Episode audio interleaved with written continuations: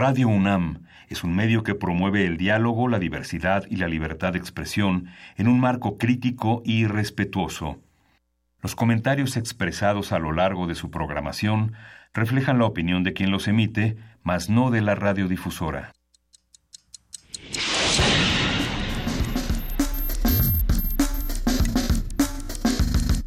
Primer movimiento. El mundo desde la universidad.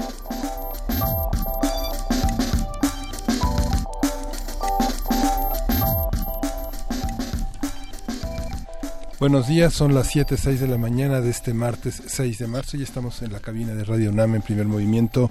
Juana Inés de esa, buenos días. Hola, buenos días. Buenos días, Luisa Iglesias. Buenos días, querida Juana Inés de esa. Buenos días, Miguel Ángel Quemain. Te extrañamos el día de ayer, querida Juana Inés. De igual manera, los radioescuchas están muy contentos de que estés de vuelta. Pues eh, sí, yo estoy muy contenta de estar de vuelta. Eh, espero que hayan tenido una buena conversación con la abogada general que hayan tenido un buen día.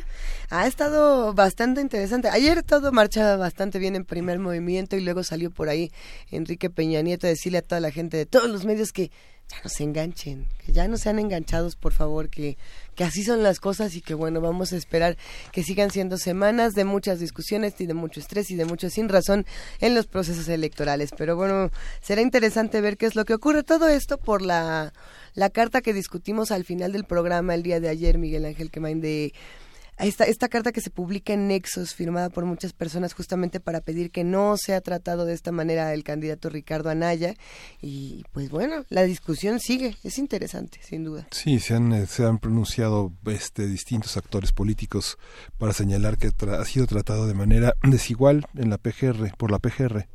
Y se comparan varios medios los casos de eh, eficacia en la localización de personajes. Se localizó de inmediato a Barreiro, pero no se localiza a Duarte, no se localizan muchos actores que están indiciados y que deben declarar frente a actos de corrupción. Ahora no, no victimicemos tampoco y no le quitemos la gravedad a lo que está ocurriendo justamente, tanto en el caso de Ricardo Anaya como en el caso de, de Mit, que por cierto ya, ese ya parece que otra vez ya quedó en el, en el olvido, ¿verdad? Un globo que se va. Vamos a tener muchos temas que discutir en este programa. Vamos a estar hablando de salud, Miguel Ángel. Sí, vamos a hablar de trastornos del sueño. ¿Qué tanto importa y por qué lo descuidamos? Con el doctor Ulises Jiménez Correa, él es maestro en psicología y doctor en biología experimental, es responsable de la clínica de trastornos del sueño de la UNAM. Hablaremos en nuestra sección Transformación Positiva de Conflictos sobre guerra y cine. Y para ello nos acompañará, como lo hace cada semana, ya lo extrañamos, Pablo Romo, miembro del Consejo Directivo de Serapaz y bueno, profesor también de, de, Transformación Positiva de Conflictos en la especialidad de Negociación y Gestión de Conflictos Políticos y Sociales de la Facultad de Ciencias Políticas y Sociales de la UNAM. Y Lorenzo Meyer, como como todos los martes cada 15 días, estará con nosotros para tratar el tema El pleito Anaya contra el gobierno. Lorenzo Meyer es profesor, investigador universitario y con un interés centrado en la historia política mexicana del siglo XX y el siglo XXI. Yo sí quiero escuchar qué tiene que decir al respecto. Llevo ya un par de días pensando, ¿y qué va a decir Lorenzo Meyer? ¿Y qué nos va a contar Lorenzo Meyer? Eh, de igual manera, la nota internacional está muy interesante. Vamos a estar discutiendo las elecciones en Italia. Vamos a hablar con Jorge Javier Romero Vadillo. Él es profesor investigador titular C, Departamento de Política y Cultura, UAM Xochimilco. ¿La poesía necesaria? ¿A quién le toca? Pues a mí, yo creo. Así es, querida Juana Inés. El día de ayer nos echamos un versus poético muy divertido entre música, música veracruzana, Quevedo, Góngora. A ver quién, quién ganó. Al final, parecer ganó Quevedo. Sí, ganaron los radioescuchas finalmente. ¿Ya le preguntaron a los radioescuchas? Sí. Y Quevedo se ríe. Dijeron, ganamos. Ándale, ya con eso. Seguiremos platicando porque tenemos una mesa interesante. Vamos a tener una mesa de historia de los movimientos sociales, los años 60, con la doctora Ana Carolina Ibarra. Ella es directora del Instituto de Investigaciones Históricas de la UNAM y el doctor Ricardo Pozas Orcasites, él es investigador también del instituto. Así que los invitamos a que se queden con nosotros de 7 a 10 de la mañana. Estamos, por supuesto, en el 860 de AM, en el 96.1 de FM y a partir de las 8 de la mañana entramos también a TV UNAM en el, en el canal 120 y en el 20.1 de TV Abierta. Y ahora vámonos con música. Con música. Vamos a escuchar de Federica Ubele esta noche. Venga, vamos a escucharlo.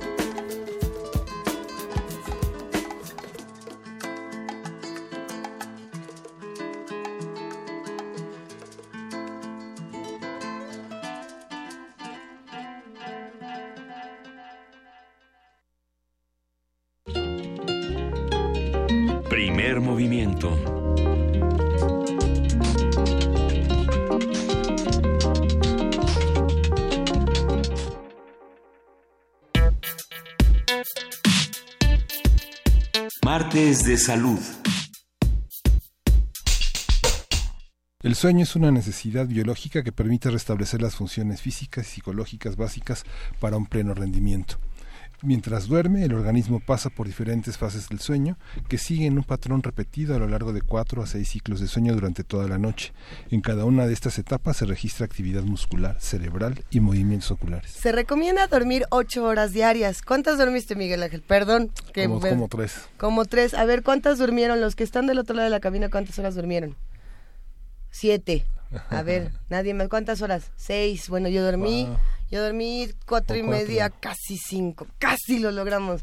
A ver, se recomienda, como decíamos, dormir ocho horas diarias para conseguir un sueño reparador. Ah, algunos expertos han, han revelado justamente que no dormir lo suficiente se asocia significativamente con la diabetes, la presión sanguínea alta, las enfermedades de corazón y, por supuesto, la obesidad. ¿Cierto? Sin embargo, tanto quienes duermen mucho como quienes duermen poco tienen una mayor probabilidad de padecer determinadas enfermedades y de vivir menos tiempo, según aseguran científicos del Trinity College de Dublín, especializados en investigación cerebral experimental. Vamos a conversar sobre la importancia del sueño, los mitos que lo rodean, así como la forma de alcanzar un sueño reparador con el doctor Ulises Jiménez Correa, maestro en psicología, doctor en biología experimental, y él es responsable de la Clínica de Trastornos del Sueño de la UNAM. Buenos días, Ulises Jiménez. Gracias por estar con nosotros. Al contrario, gracias a ustedes por la invitación. Pareciera una pregunta obvia o muy ingenua, pero a nosotros ya se nos olvidó qué es esto del sueño. Muchos hace muchísimo tiempo no dormimos, no sabemos qué es lo que pasa con nosotros. Hay una diferencia entre dormir, hay una diferencia entre las diferentes etapas. Háblanos un poco de todas estas cosas, querido Ulises. Bueno, eh, primero felicidades a la persona que aquí nos dice que durmió siete horas. Lo logró. Porque la verdad es que es excepcional. ¿Por qué sucede esto? Porque eh, dependiendo de nuestro contexto personal, pues en términos generales nos gusta restar la importancia al sueño lo consideramos a veces una pérdida de tiempo, a veces es o algo que no nos deja trabajar, que no nos deja cumplir con nuestras actividades, pero en realidad es todo lo contrario. En términos generales, eh, el ser humano está diseñado para dormir la tercera parte de su vida. Así de sencillo y dormir de noche. Genéticamente estamos hechos para eso. Entonces, ¿qué sucede? El sueño es una necesidad. Imaginemos de repente no comer o no tomar agua pues nos vamos a enfermar y es lo mismo cuando hay una deficiencia en el tiempo y en la calidad del sueño. Sucede esto por múltiples factores, a veces si somos estudiantes, si vamos este, a trabajar en la tarde, el deporte y ahora el tema de las redes sociales, pues resulta que las 24 horas del día no nos alcanzan. De manera que este pues estamos llegando tarde a casa, llegamos a hacer tarea, llegamos a cenar, lo que sea, y nos dan las 10, 11, 12 de la noche, nos conectamos, saludamos a los cuates en redes sociales, ya nos dieron la 1, 2 de la mañana, pero la cosa es que al día siguiente hay que levantarse muy temprano, porque también estamos perdiendo mucho tiempo en el transporte, de manera que entre transporte, escuela, trabajo, deporte, el tiempo de sueño se está disminuyendo de manera voluntaria o quizás involuntaria, pero necesaria, eh, y bueno, el resultado es que estamos durmiendo muy poco tiempo. ¿Hay algún promedio? Más o menos de como cuánto duermen los habitantes de la Ciudad de México o de las ciudades alrededor de la Ciudad de México que tienen que tener estos largos trayectos que mencionas Ulises y que tienen estas eh, reducciones en, sus espacios personales. Específicamente aquí Ciudad de México, así como me lo preguntas, no, pero sí existe una publicación que nos habla acerca del tiempo de sueño en diferentes megalópolis en el mundo y bueno, pues nosotros somos de los que dormimos, dormimos eh, un poco menos, ¿no? Estamos en el grupo de los que duermen un poco menos, alrededor de cinco horas y media, seis horas. Pero bueno, esto va a cambiar dependiendo de nuestro contexto. Yo tengo muchos pacientes, son estudiantes de nuestra universidad, que están durmiendo cuatro o cinco horas por noche. A eso se le llama síndrome de sueño insuficiente. Ese es un trastorno de sueño. ¿Qué pasa? Me levanto súper temprano, atiendo mis cosas en términos generales, me acuesto súper tarde y quizás el lunes o el martes no hay tanto problema. miércoles, jueves en adelante empieza uno a padecer mucho sueño durante el día y ya no somos funcionales porque nos estamos durmiendo en todo lo que tengamos que hacer que implique estar un poquito quietos, con poco nivel de vigilancia, calorcito, adiós y uno se desconecta. Esto es un problema muy serio porque al menos tiene dos implicaciones a corto plazo. Uno, el bajo rendimiento en lo que tengamos que hacer. No podemos estudiar bien, no podemos trabajar bien, pero el otro problema es que traer mucho sueño durante el día nos pone en riesgo de un accidente. Tratar de cruzar la calle si no estamos poniendo atención, ir manejando en las primeras horas de la mañana si traemos deuda de sueño, y entonces ahí vemos un incremento en la frecuencia de accidentes, por ejemplo, automovilísticos, que se presentan en las primeras horas de la mañana. Tiene que ver con múltiples factores, pero uno de ellos que no podemos descuidar es el tema de que andamos privados de sueño. Hay que procurar dormir lo que nos permita sentirnos bien, levantarnos sin problemas, estar atentos, estar vigilantes durante la mañana, durante la tarde, que no se nos acabe la gasolina a las seis, siete de la noche. Pero sucede que aquí todo mundo estamos generalmente cansados, sobre todo después de media semana, andamos con sueñito, llega la tarde, ya no podemos con nuestra alma, ¿no? Y esto tiene mucho que ver con que andamos privados de sueño de manera crónica. ¿Cómo podemos identificar estos trastornos de sueño y esta, y esta falta de sueño? Pensando, por ejemplo, en algunos comentarios que tenemos en redes. Arturo Arellanes nos dice, hoy dormí siete horas con quince minutos, ve nada más, qué delicia. Pero me siento más cansado que cuando duermo cinco horas. Eh, a lo mejor eh, ya, se acostumbró a tener esta falta de sueño. ¿Qué, qué pasa? ¿Cómo, ¿Cómo identificamos? Lo que pasa es que no es tan importante el tiempo de sueño como su calidad. ¿Por qué? Porque independientemente del tiempo que uno duerma, a veces podemos tener enfermedades cuando estamos dormidos. Una de ellas es el ronquido. Otra puede ser el ronquido acompañado de las pausas respiratorias, las apneas. Tenemos pacientes que pueden dormir 10 o 12 horas y entre más tiempo duermen se sienten peor. peor. ¿Por qué? Porque es un sueño de muy mala calidad. De manera que si uno, independientemente del tiempo que duerma, se siente mal, quizás hay dificultad para levantarse, cansancio desde las primeras horas de la mañana, una disminución importante en la calidad de vida, bueno, pues hay que buscar atención. Para eso existe la clínica de trastornos de sueño. Eh, ¿En qué medida hay una parte sí que está obligada por el entorno, pero en qué medida también hay una hay un desdén por el sueño? Duermen los flojos, este, si, si uno llega y dice yo dormí, yo duermo siete horas o seis, siete horas todos los días, este, la respuesta es pues no has de tener nada que hacer. Claro, es un desdén eh, o es un cierto desprecio por dormir, pero eso es muy relativo. Mira, eh, dependiendo de nuestra comunidad, eh, tenemos comunidades en México donde duermen la siesta, ¿eh? y eso está sensacional. Tú llegas a algún este lugar pequeño con una población pequeña, costero, caluroso, entre las 2 y las 4 de la tarde todo el mundo está dormido, están descansando perfectamente bien. Pero esa es una situación más bien provocada por el factor ambiental, por el factor climático.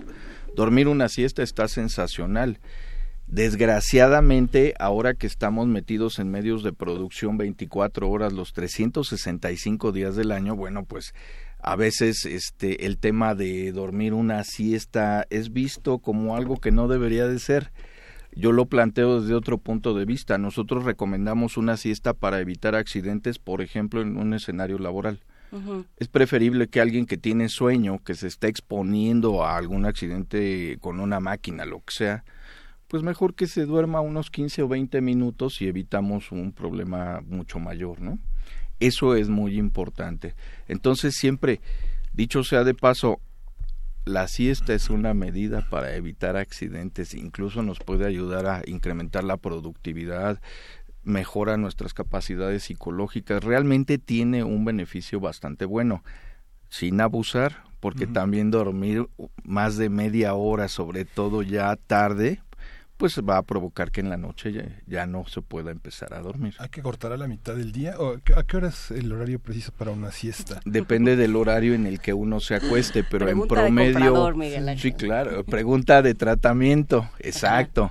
Aproximadamente unas cuatro o cinco horas antes del horario en el que uno se acueste, podría ser un momento adecuado para dormir unos 15 o 20 minutos. Si, quizás si fuera una de la persona tarde. que tiene un programa en la mañana, haz de cuenta, un, un primo de un amigo, tiene un Exacto. programa en la mañana, sale a las 12, 12 y media, ¿no? se duerme a la una, de una a dos, Ya con eso. por ejemplo, ¿no? Por su horario de trabajo, ustedes tienen algo que puede considerarse fase adelantada de sueño. Una persona que se levanta muy temprano, que está activa desde temprano, pues yo estoy seguro que a muchos de ustedes a las 8 de la noche como que ya ya no ya no pueden, ¿no? Quizás por un segundo turno o por las cuestiones de la casa, pues hay que seguir trabajando. Pero lo cierto, Ulises, y, es algo interesante, es pensar en, en que muchas de estas personas no solamente viven, o más bien no viven solas, eh, y los trastornos de sueño y los ciclos de sueño se acompañan y se conectan y se desconectan también. ¿Qué pasa, por ejemplo, cuando tenemos una persona que tiene que eh, pararse, vamos a decir, a las 6 de la mañana para ir a trabajar quizá antes, eh, otra persona que se para en esa misma casa a las 8 de la mañana, probablemente haya niños en esta casa y los niños eh, todavía hay uno que tiene 5 años y ya se duerme completo toda la noche, pero hay uno que no, que tiene dos y todavía no. ¿Cómo se van entrecruzando los, los ciclos de sueño y los trastornos de... Esa es una realidad familiar, tienes toda la razón. Eh, cada quien tiene sus horarios y sus Ajá. actividades. Eh, definitivamente tengo pacientes que se quejan de que parte de su insomnio, por mencionar algo, tiene que ver con que su pareja tiene un horario completamente Al diferente o quizás trabaja de noche o quizás tiene rotación de turnos porque también es una realidad. Entonces bueno pues qué se puede hacer pues simplemente tratar de llegar al mejor acuerdo como para poder evitar generarle ruido a la otra persona, evitar prender una luz brillante para arreglarse quizás mientras el otro está dormido, pero siempre mucho de- es muy importante llegar a un acuerdo en orden familiar como para que se den mejor las cosas. Estamos también hablando de que ahora eh, estamos un poco obligados a vivir en departamentos, ¿no? Entonces imaginen una familia de cinco o seis personas viviendo en un departamento de dos recámaras. no, Im- imagínate al que vive abajo. Exacto, Sí, pero sí. eh, el que duerme en la sala, por ejemplo, ¿no? El que tiene que dormir en un sillón en la sala. Entonces siempre va a haber muchas condiciones desde familiares hasta ambientales que no nos van a permitir descansar lo mejor posible. Bueno, pero por más que nos gustaría a muchos decir, "Ah, ¿saben que a las 8 de la mañana todos, todo el edificio, toda la unidad habitacional se va a ir a dormir conmigo a esa hora para que no haya ruidito alguno que me despierte? Eso no va a pasar, ¿no? Eh, ¿Qué pasa o, qué podemos hacer para tener nuevas herramientas o nuevos eh, elementos para dormir mejor o para detectar, no estoy durmiendo bien, este es el daño que estoy teniendo a lo mejor en mi salud? ¿Cómo, cómo vamos detectando estas cosas y qué hacemos? Bueno, en relación al primer tema, eh, cuando nos despierta cualquier ruidito, eso también tiene que ver con que tenemos un sueño ligero y de mala calidad. Hay que buscar atención para que nuestro sueño sea lo más profundo posible. Sí, claro, hay ruidos que nos van a estar despertando frecuentemente o eh, lo que acaba de suceder, ¿no? La expectativa de una alerta sísmica a la una o dos de la mañana. No, bueno. Por supuesto que a todos nos tienen un estrés agudo. Pero si estamos teniendo un sueño de mala calidad, si cualquier cosa nos despierta, para eso está la clínica de sueño. Una de las cosas que recomendamos pues son técnicas de relajación.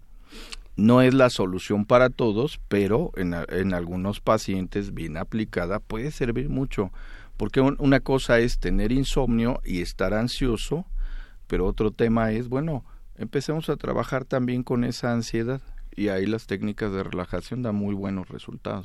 ¿Qué pasa con la, la famosa luz azul, esta que emiten ciertos dispositivos, eh, las tabletas, las computadoras, los teléfonos celulares? Hay una, una serie de estudios que demuestran que impactan en la calidad del sueño. indudablemente, pero depende también del horario. El uso de estos dispositivos electrónicos durante varias horas, y llevárnoslos a la cama, prender el celular a las 2, 3 de la mañana para ver qué ha llegado. Es decir, tenemos una sobreexposición, pero también en un horario erróneo. Siempre va a haber una dificultad para empezar a dormir y va a haber mayor número de despertares y vamos a estar este pegados en estos dispositivos, los apagamos y tratamos de dormir. Entonces la mejor recomendación es procurar apagar todo desde media hora antes de ir a la cama. ¿Qué, ¿Qué está pasando aquí? Bueno, esta exposición a la luz azul no permite que nuestro cerebro produzca una hormona que se llama melatonina, la cual se produce cuando estamos a oscuras y se ha considerado que esta melatonina es un factor que nos permite empezar a dormir. Pero si estamos irrumpiendo esto con la estimulación luminosa, pues bueno, no va a haber calidad de sueño. ¿La jornada cuánto debe durar en, en, vigilia? Digamos, uno está levantado 12, 14 horas, 15 horas, 16 horas. Eh, depende de la actividad que se haga, depende del estrés. Esto es muy esto es muy variable porque el tiempo de sueño va a depender de la edad de cada quien. Un recién nacido puede ocupar entre 16 y 20 horas de cada día para dormir. Y conforme vamos viviendo, la necesidad de sueño disminuye. Pero eh, si lo vemos en un término muy equilibrado en porcentajes, pues hablaríamos de 16 horas de vigilia respecto a 8 de sueño en, en un adulto joven sano. ¿De acuerdo? Pero bueno, pues esto puede ir cambiando mucho. Por ejemplo, un adulto mayor se puede quejar de insomnio y me va a decir, es que antes yo dormía ocho horas y ahora ya nada más duermo cinco. Eso en parte tiene que ver con el envejecimiento. Hay que ver si hay otros factores que no lo están dejando dormir pero bueno, también tenemos que considerar que forma parte de este de nuestro proceso de vida. Hay una parte muy asociada con, con rituales, con, una serie de rutinas que uno sigue antes de dormir. ¿Qué, ¿Qué, recomendarían para antes de dormir, durante el sueño? O sea, ¿qué, ¿qué tipo de cosas se tienen que cuidar? Bueno, a este tema en general le llamamos higiene de sueño. Hay varios puntos. Esto se tiene que personalizar, ¿de acuerdo? Pero en términos generales, tener un horario estable para acostarse y para levantarse es muy importante. Levantarse temprano, aunque uno se haya desvelado, también es indispensable, porque levantarse tarde después de la desvelada nos atrasa el ciclo de sueño para la siguiente noche. Hacer ejercicio de manera regular si nos mantenemos activos durante el día, eso nos va a permitir acumular la necesidad de sueño para la noche. Un poquito de ejercicio por la mañana, un poquito de ejercicio por la tarde que nos ayude a levantar, a estar más despiertos, siempre va a favorecer el tema de la calidad de sueño por la noche. Y técnicas de relajación para antes de acostarse, indispensable, aparte de lo que ya había mencionado de apagar los dispositivos electrónicos desde al menos media hora antes de ir a la cama. ¿Y qué pasa con los niños? Pensando en que hay, yo, a ver, díganme, apaga tu teléfono y hasta me cuesta trabajo porque digo, pero si llega la noticia, pero y si me suena la alarma y si no me despierto, si no llega el primer movimiento. los niños y las niñas eh, ni siquiera tienen tanto este asunto de los teléfonos. Hay otro tipo de rutinas que tendrían que, que seguir o no para ir entrenando todo el futuro de, del sueño que les espera. bueno, este, este es un tema bien interesante porque a nosotros nadie, ni nuestros papás, ni nuestros abuelos nos hablaron de higiene de sueño ¿no? Y me lo no sabíamos que esto... Por supuesto que no, todo el mundo nos decía lávate las manos, lávate los dientes, es decir, ya hay cosas que se han manejado desde hace mucho tiempo, pero en términos de sueño no. Niños tiene que ver con crianza y eso nos corresponde a nosotros como papá y mamá. ¿Cómo se enseña a dormir? Es bien interesante tenemos que poner límites para todo. En un niño hay que poner límites. Entonces, límites en términos de horarios. A ver, ¿a qué hora los mando a dormir a todos? Dependiendo, eh, hace 40 años, quizás a nosotros, nuestros papás llegaban, nos apagaban la televisión, nos bajaban el interruptor y tan ¿no? Es a la cama. Bueno, era un poco rudo, a veces así lo vivíamos, pero el resultado era muy bueno. En 10 minutos todo el mundo estaba dormido. Entonces, ese es un límite que se tiene que marcar. Hay que poner horarios en función de qué edad tiene ese niño, a qué hora se tiene que levantar, pero uno dice, si es a las nueve de la noche, bueno, perfecto, quizás en tal horario vas a hacer tarea, en tal horario vas a hacer deporte en la tarde, en tal horario vas a ver tele si hay chance, tal horario será tableta, celular, pero a esta hora se acabó todo. Entonces, a la regadera, diez minutitos ahí, este, para relajarse, ya luz tenue, platicar un poquito. A tal hora estás en la cama, se apaga la luz, nos vemos mañana. Es la mejor recomendación. Hay un círculo vicioso para las enfermedades que provoca la falta de sueño o enfermedades que provocan trastornos del sueño, porque mencionábamos la diabetes, la hipertensión, una, la obesidad. Eh, Sí, esto es bien importante. Desde diferentes puntos de vista lo podríamos mencionar. En términos de enfermedades metabólicas, hay, hay procesos inflamatorios que son crónicos. Estas enfermedades metabólicas, pues se ha visto que en términos, eh, bueno, por diferentes eh, proyectos de investigación se ha demostrado, por ejemplo, que el paciente con apnea del sueño, con ronquido, tiene mayor riesgo de desarrollar estos trastornos. Pero también tener procesos inflamatorios crónicos va a favorecer que haya mayor severidad en estos problemas respiratorios del sueño. Desde ese punto de vista, en el caso del insomnio, el insomnio va de la mano con la ansiedad. Entonces, ¿qué sucede? Duermo mal, estoy ansioso durante el día. Estoy ansioso durante el día, vuelvo a dormir mal en la noche de manera que se cierra ese círculo vicioso y bueno, pues siempre es muy importante identificar esto para poder resolver la situación de la mejor manera. Los fármacos del sueño, ¿qué, qué tan importantes son? ¿Qué, qué tan ¿Cuáles son? Bueno, ah. ¿cuáles son los buenos y los malos? No, no existen buenos y no existen malos. Les voy a decir lo siguiente. Realmente aquí eh, tenemos un problema muy importante, afortunadamente cada vez menor, pero sí hay mucha gente que tiene dependencia a los medicamentos para dormir.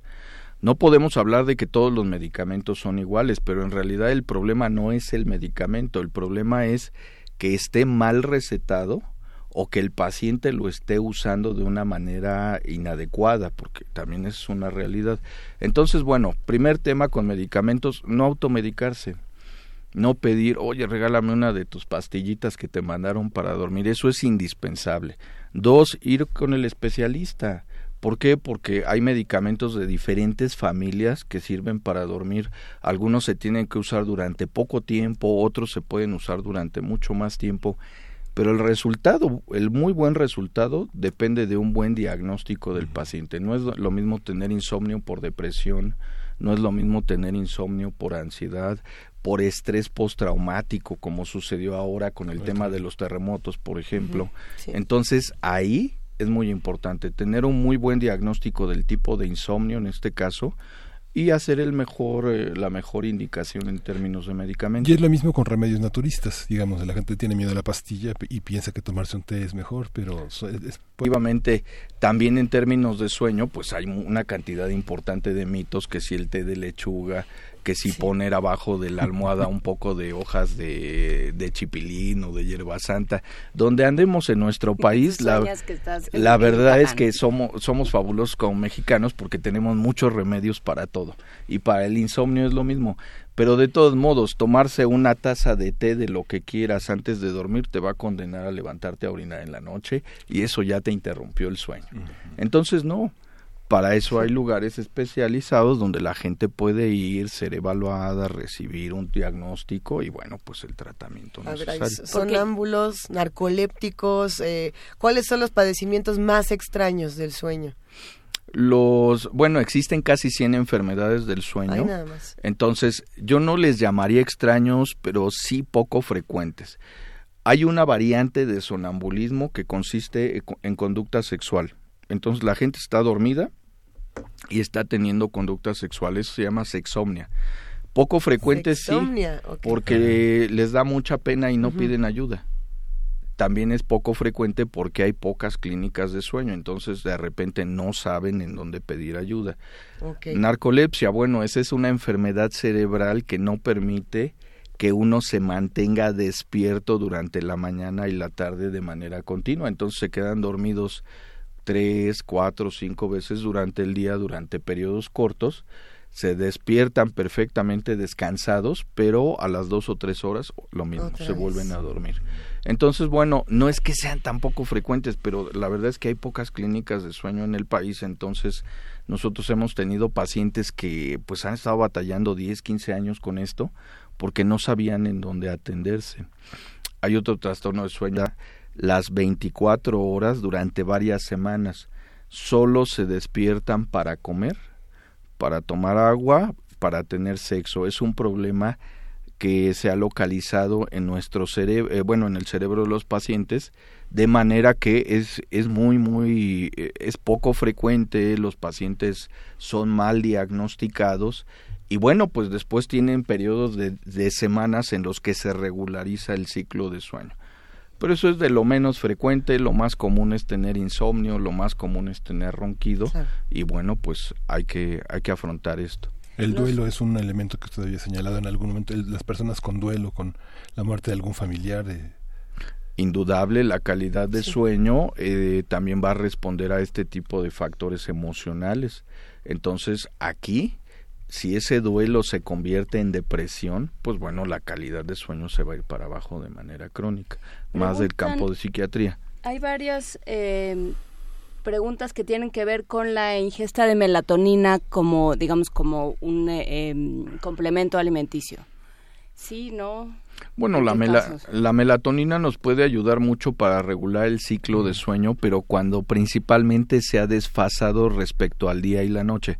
Si tú viajas a otro país y has cruzado varios usos, a eso se le llama síndrome de jet lag. Podría tener invertido uno el ciclo de sueño dependiendo de qué tanto has viajado. Ahí la melatonina tiene excelentes aplicaciones. Pacientes que tienen problemas este, visuales, que tienen ceguera, que ya no tienen idea, no hay información si es de día o es de noche, bueno, no hay información ambiental, la melatonina es la mejor aplicación, pero no para todos los insomnios. ¿De acuerdo? Por eso mucha gente se desencanta. Dicen, pero es que no me sirvió. Bueno, no sirve para todos los insomnios. Sí, digamos, si uno no cambia más que de código postal en un día, es, eh, no es del todo no es del todo útil. Por supuesto. No cumple con esto. ¿Y qué pasa con el ejercicio? Eh, cada eh, es recomendable hacer ejercicio antes de dormir o cuánto tiempo hay que esperar o cuánto tiempo antes de dormir hay que hacer el ejercicio. Bueno, aquí el, el mito es que el ejercicio nos va a cansar y el cansancio nos va a poner a dormir y entonces la gente se va a los gimnasios desesperada a, hacer ejercicio a veces a las nueve, a las diez, a, a las once. Si esa persona no está acostumbrada a ese horario de ejercicio, eso es lo peor que puede hacer. Pero el ejercicio es un excelente activador para la mañana, para la tarde. Está sensacional. Es lo mejor que podemos hacer para mantenernos en un muy, buen nivel de vigilia y eso nos ayude a acumular la necesidad de sueño para la noche. Pero no sirve para, o sea, digamos, sirve para, eh, para estar despierto y por lo tanto no dormirse y dormir en la noche, que es lo que corresponde, pero no sirve para conciliar el sueño para, inmediatamente. Para inducir el sueño no necesariamente. Ahora viene aquí el otro tema, la gente que desarrolla adicción al ejercicio. Quien tiene vigorexia, pues también es una persona que sufre de insomnios terribles. Y bueno, pues es el, el ejemplo de que el exceso de ejercicio también echa a perder el sueño las cualidades virtuosas del sueño también tienen cierta eh, mitología por ahí. No, no falta el que te dice, si duermes más de ocho horas, vas a, te vas, tu piel se va a ver lozana y se te van a blanquear los dientes y te va a salir más pelo y, y le van metiendo. Puede ser que sí, o puede ser que no. ¿Cuáles son las virtudes? Pues, ¿Cómo vas a saber? Nunca logras Yo nunca lo voy a saber, pero habrá quien sí lo sepa. Bueno, aquí hay muchas cosas, incluso podríamos hablar hasta de temas de mercadotecnia. Pero ¿qué, les puedo decir? Sí, la gente que tiene insomnio muchas veces se preocupa. Es que mire mi apariencia, etcétera, etcétera. Realmente yo no conozco un estudio donde alguien hubiera estudiado esta hipótesis y la hubiera comprobado o desechado. Yo lo que sí les puedo decir, lo que yo veo todos los días es una persona que recupera la calidad de sueño, recupera la calidad de vida. Eso es lo importante. Y entonces aquí estamos hablando de poder ser funcional en lo que tengamos que ser funcionales. ¿Dormir mal nos hace proclives a tener alguna enfermedad? Sí, por supuesto, pero bueno, independientemente de preocuparnos de que si tengo insomnio me va a pasar esto, si tengo apnea me va a pasar esto, pues mejor buscamos atención para resolver esto. De entrada te sientes muy mal o sea, de entrada se siente uno mal todo el tiempo. Por supuesto, estás cansado todo el tiempo, un poquito de dolorcito de cabeza, te peleas con cualquiera por cualquier cosa que no, no lo ameritaba. Entonces, bueno, no vale la pena vivir así. Pues muchísimas gracias. Eh, ¿Cómo puede uno llegar a la, a la clínica del sueño? Eh, como dónde están, cómo, cómo hacer cita. ¿De qué se trata, doctor Ulises Jiménez Correa? Ok, actualmente la UNAM, eh, la clínica de la Facultad de Medicina cuenta con dos clínicas de sueño, Una está dentro del Hospital General de México, la otra está en la ciudad universitaria. Las citas se programan telefónicamente. Los números son 5622 0067 y 5623 2690. Entonces, bueno, llamar, este, comentar cuál es el síntoma o la molestia de, del paciente y dependiendo de eso, pues ya se le programa con el especialista indicado.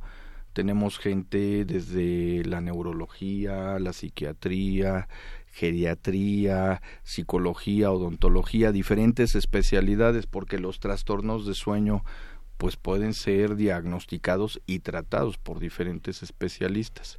Eso es lo importante de una clínica de sueño. Sí. ¿Y qué decir del tabaquismo, el alcoholismo?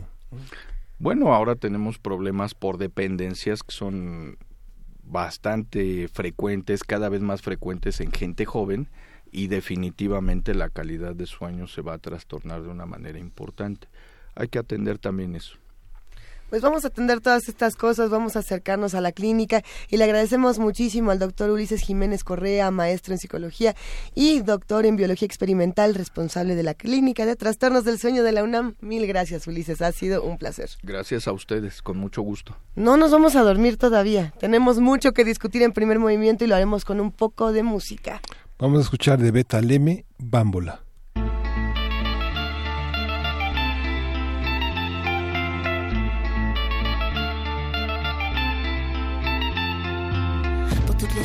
qui attendent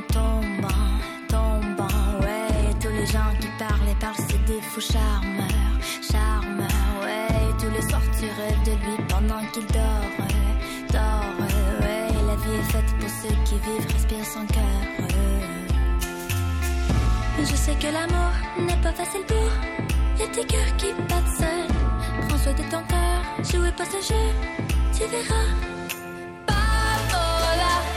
mi butterai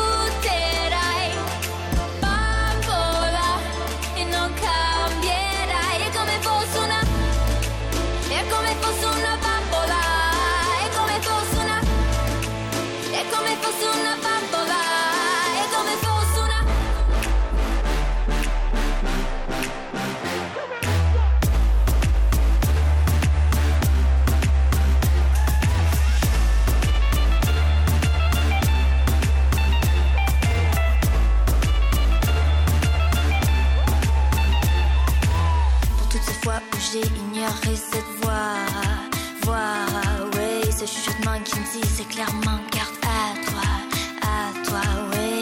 En beauté, j'ai eu confiance dans mes dans ta danse, ta danse, oui. L'amour ne se joue pas, maintenant ce sera sans moi. Je sais que l'amour n'est pas facile pour les petits cœurs qui battent seuls. Prends soin de ton cœur, jouez pas ce jeu, tu verras. Bambola, mi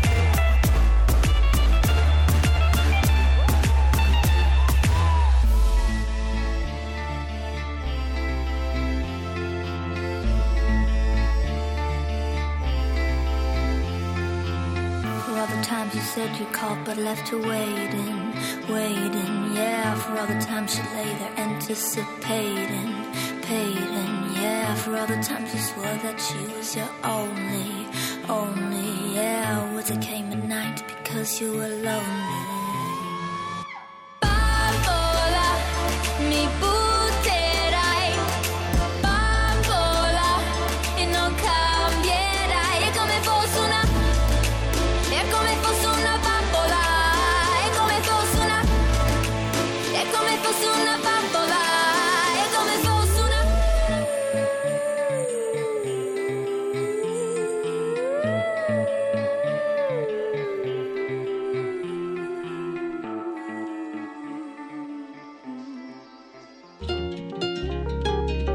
Primer movimiento.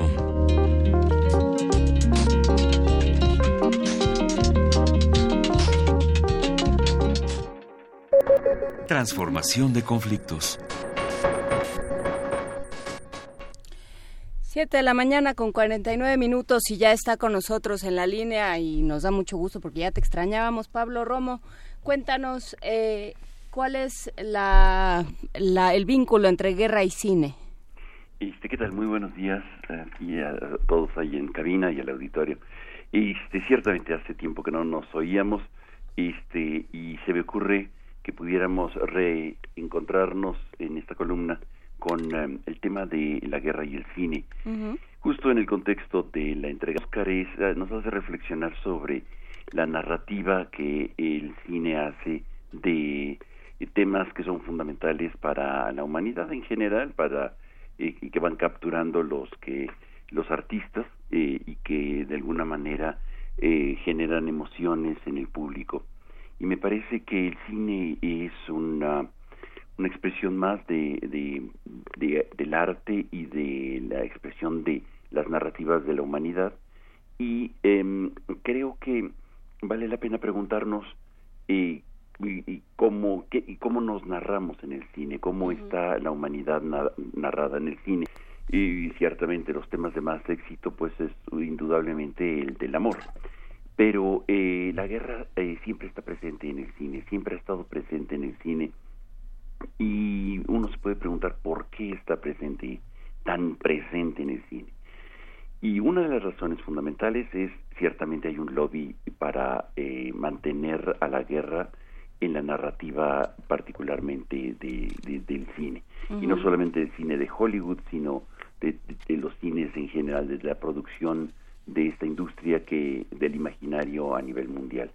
Lo vemos este en, em, en México, lo vemos en Estados Unidos y lo vemos en las narrativas europeas. Las grandes películas del, de- de guerra eh, siempre siempre hay una o dos en todos los este, concursos, premios y siempre año con año se estrenan decenas de, de películas que narran la guerra. Y quizá el tono ha cambiado.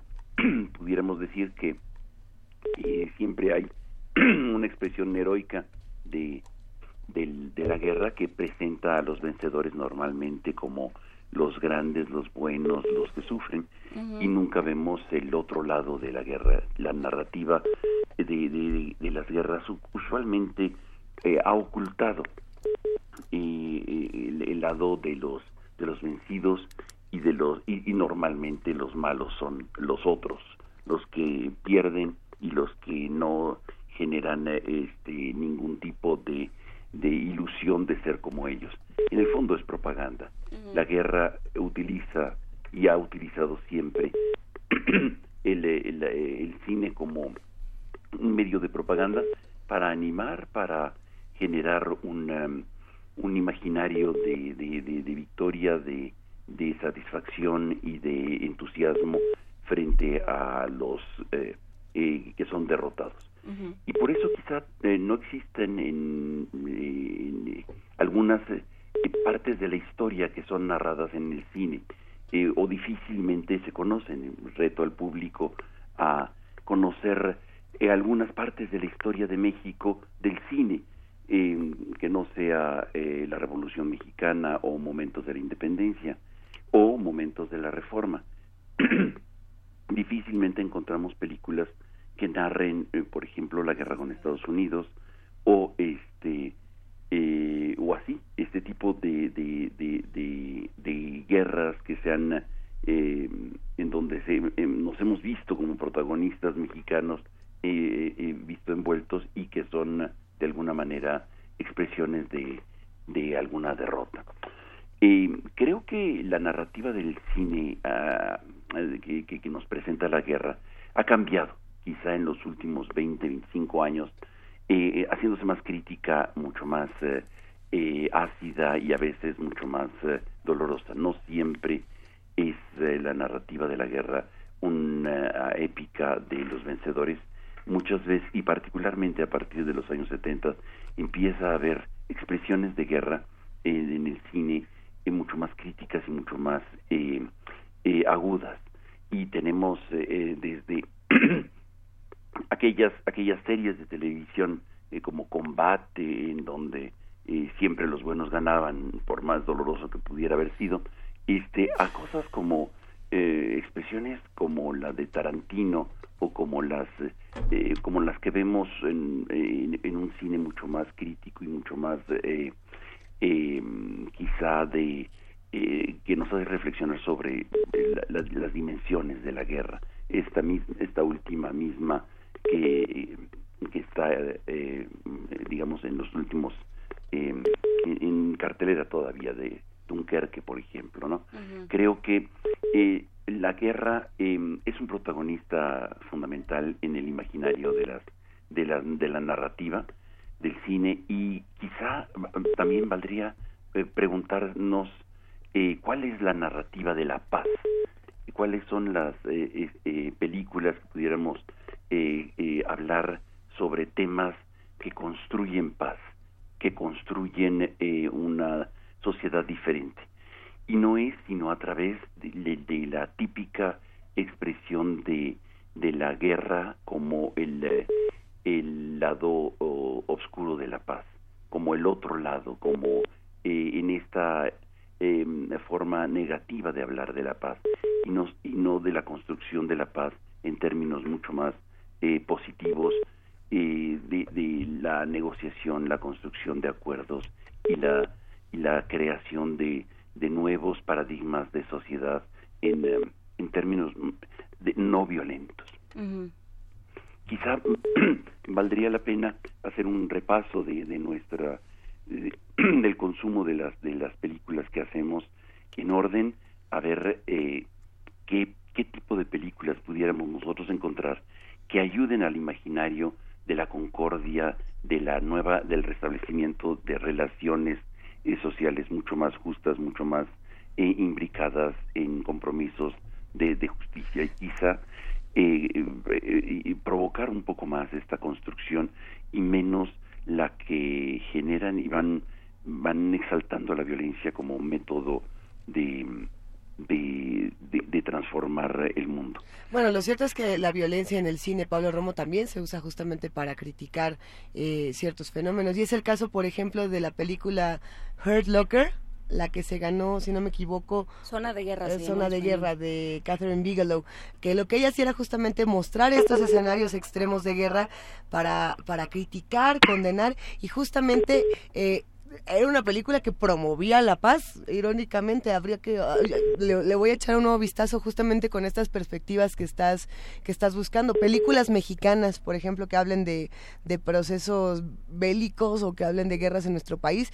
Yo creo que para muchos actualmente Luis Estrada sería uno de los referentes más importantes con su con su dictadura perfecta, con su infierno, con su tetralogía, no sé qué pienses. Eh, ciertamente, ciertamente van a, a denunciar una situación de una manera muy cruda, muy muy eh, muy eh, con, un, sentido del humor muy eh, muy agudo y, y presentan una realidad crítica. Creo que creo que es interesante como hacer una discusión sobre estas películas, Infierno particularmente, que es de, una crudeza pues brutal, terrible, ¿no? Y y, y frente y, creo que y, creo que finalmente bueno es interesante cómo ha evolucionado. Eh, si, si, pensamos en el cine mexicano simplemente las películas de guerra que presentábamos Viva Zapata La Coronela esta, ese tipo de películas este que, que hablan particularmente de de la Revolución Mexicana y con una eh, bueno una eh, eh, fotografía fantástica, pero este a veces la narrativa era eh, muy de, un heroísmo muy muy muy poco narrado últimamente, ¿no? Y me parece que es este interesante esto que estás diciendo de, de las películas críticas que están generando eh, una gran discusión. En la trilogía de este con infierno con la guerra eh, con la eh, ¿cómo se llama esta? es la dictadura perfecta, infierno, y un mundo feliz. Y la ley de Herodes. Y la ley, de, Herodes, ¿no? Si no me equivoco. Sí, eh, creo que valdría la pena eh, también dedicar nuestra conversación de la próxima semana eh, a esta idea de de las sociedades que se han ido, que, han ido em, ganando unas sobre las otras, ¿no? Esta idea que tenemos de, eh, de que un grupo de personas tiene que dominar al otro para, eh, para afianzar su lugar, su valía, su... Eh, sí, para, para justificarse en la historia. Sí, sí, sí, sí, definitivamente.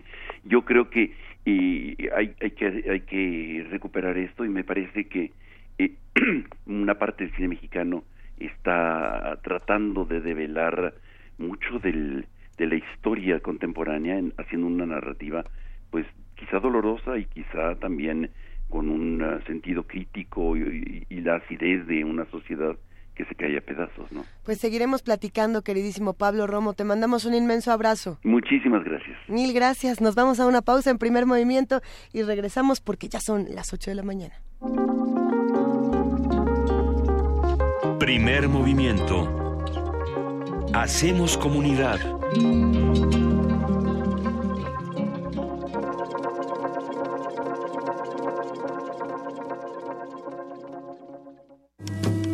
Náhuatl, Mixteco, Maya, Celtal, Tzotzil, Zapoteco, Otomí. Las lenguas originarias de México reunidas en un espacio de interculturalidad. Calme Cali. Calme Cali.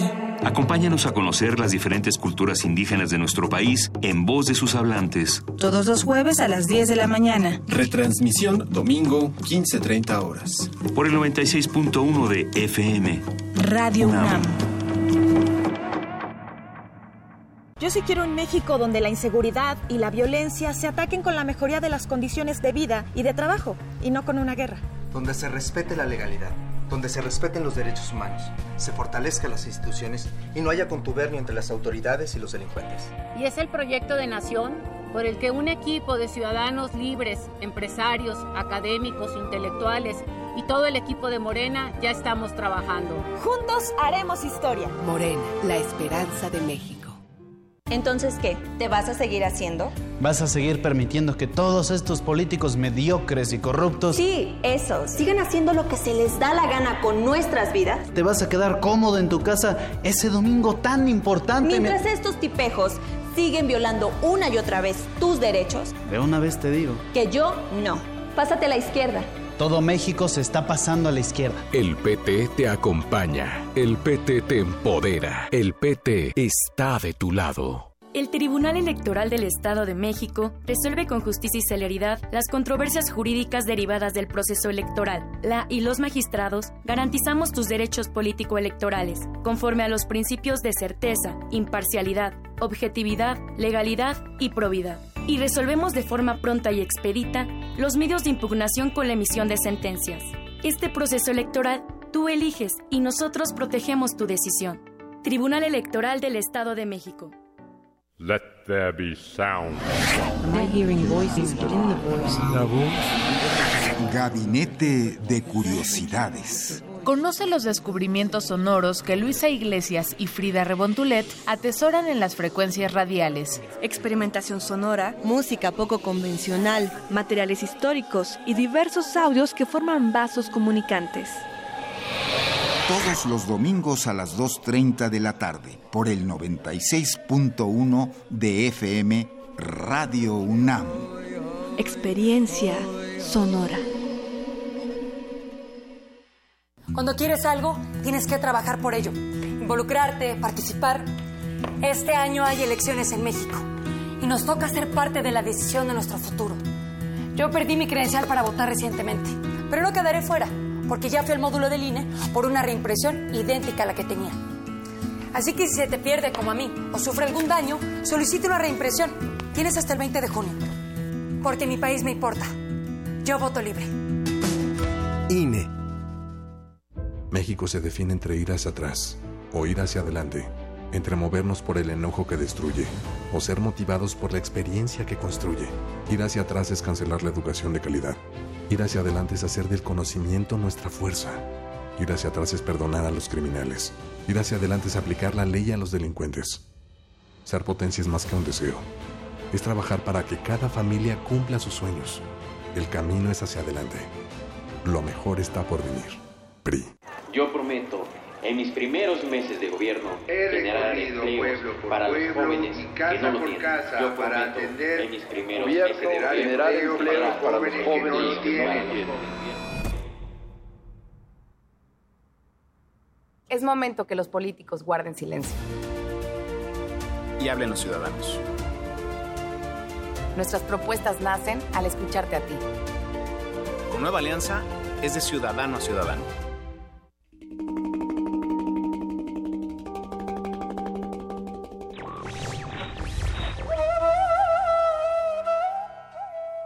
A pesar de las ilusiones racionalistas e incluso marxistas, toda la historia del mundo es la historia de la libertad. Albert Camus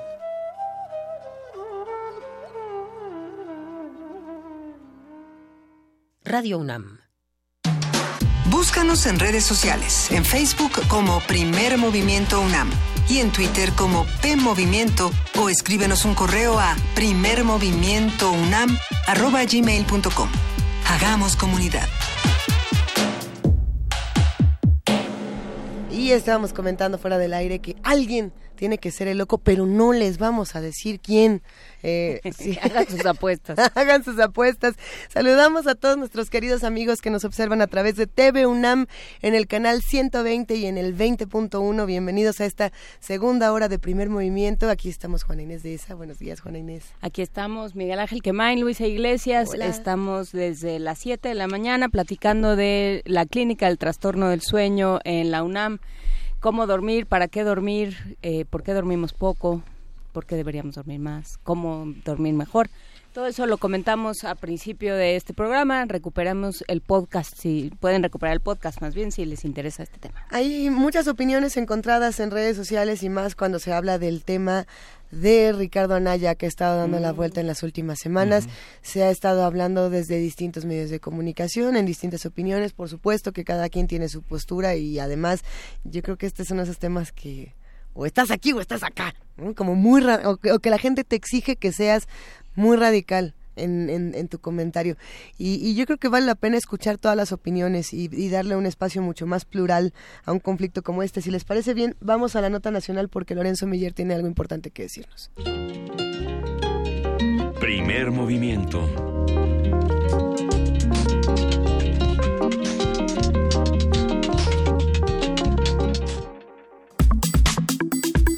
Nota nacional. Lorenzo Meyer, muy buenos días, ¿cómo estás? Buenos días, pues eh, yo bastante bien, eh, comparado con el país, muchísimo mejor. ¿Y comparado con Ricardo Anaya? Eh, pues también, también estoy, pero perfecto. ¿Cómo entramos a temas como estos que han tenido tanta polémica y tantas discusiones en los últimos días, Lorenzo? Hay muchas maneras de entrarle. Vamos a entrarle por la vía de las declaraciones de Enrique Peña Nieto, el presidente de ese país, que el día de ayer en una reunión con los ingenieros, o tras una reunión con ingenieros, mejor dicho, señaló que él no se mete para nada en estos eh, asuntos de la política electoral, que lo que estamos viendo son dimes y diretes de los candidatos, lo cual es muy propio de una democracia, y que pues eh, no hay nada eh, fuera de lo normal. Bueno, eh, vamos a empezar por esa declaración. Obviamente no es nada más un intercambio de dimes y diretes entre candidatos. El hecho de que esté la Procuraduría General de la República metida en esto y que esa Procuraduría, por más que se ha comentado y se ha dicho desde hace mucho tiempo que debería de ser un ente independiente, pues no, no es independiente. Es un, eh, una estructura que dice procurar justicia, que todos nosotros, o bueno, supongo que habrá alguna excepción, pero eh, en eso de la procuración de la justicia hay que ponerle eh, un signo de interrogación. pero en fin, esa institución depende del presidente. Eh, así que, aunque él diga que no está metido, la Procuraduría, que es una institución eh, ligada a, la estructura del eh, poder ejecutivo, pues sí que está metida. Y ya lo eh, hemos visto, hasta videos produce. Entonces, una afirmación presidencial tan contundente de que yo solamente intervengo en las elecciones con mi voto es falsa. ya de ahí en adelante podemos eh, em, seguir eh, elucubrando. El poder eh, ejecutivo se ha metido en todas las elecciones presidenciales, desde que eh, llevamos más o menos un recuento sistemático, podríamos decir desde, desde don Porfirio, yo realmente no me he puesto a ver cómo ha sido el proceso en otras elecciones, cómo fue con Santana, por ejemplo que eh, ha de tener lo suyo. Pero en esas que ya sistemáticamente se han hecho desde la restauración de la República eh, en los 1860 hasta el día de hoy, siempre se ve la mano del Ejecutivo, porque no hemos tenido elecciones eh, realmente de acuerdo a la ortodoxia de los sistemas democráticos liberales.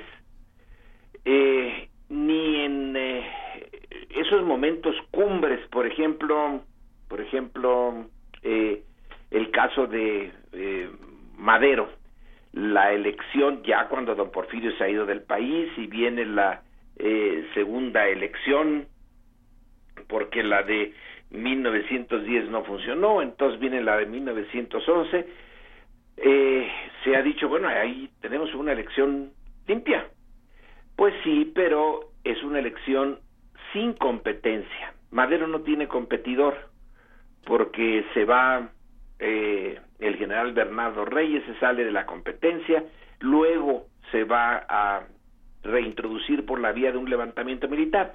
Pero una elección sin competencia, pues eh, no, no, no cumple con los requisitos. Bueno, y luego de ahí en adelante ya ni qué decir, la del año 2000, que es ese momento en que el PRI sale. Bueno, eh, ya nos dimos cuenta de el eh, Pemex Gate, eh, en donde dineros de una empresa estatal vía el sindicato petrolero van a ir a dar a la campaña que no tuvo éxito. Eso sí es lo novedoso. Eh, de Francisco Labastida, de, pero, pero de que le quisieron meter eh, eh, dinero ilegal, pues lo hicieron.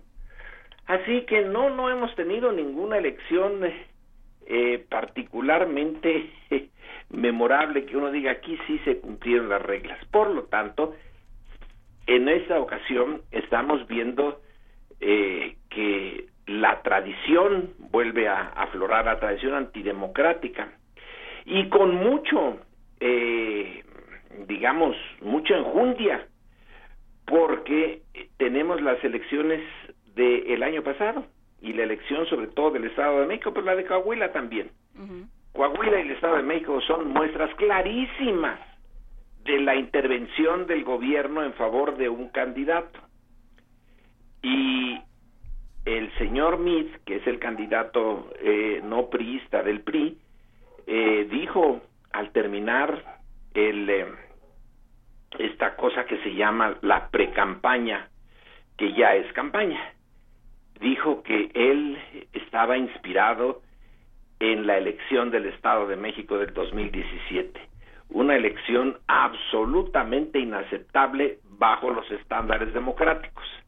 Así que si esa es su inspiración, pues eh, no hay que extrañarse de que eh, las cosas estén como estén, en donde ya hay un reclamo por parte de la oposición, pero de la oposición de derecha, de que se están eh, cargando los dados en favor del candidato oficial.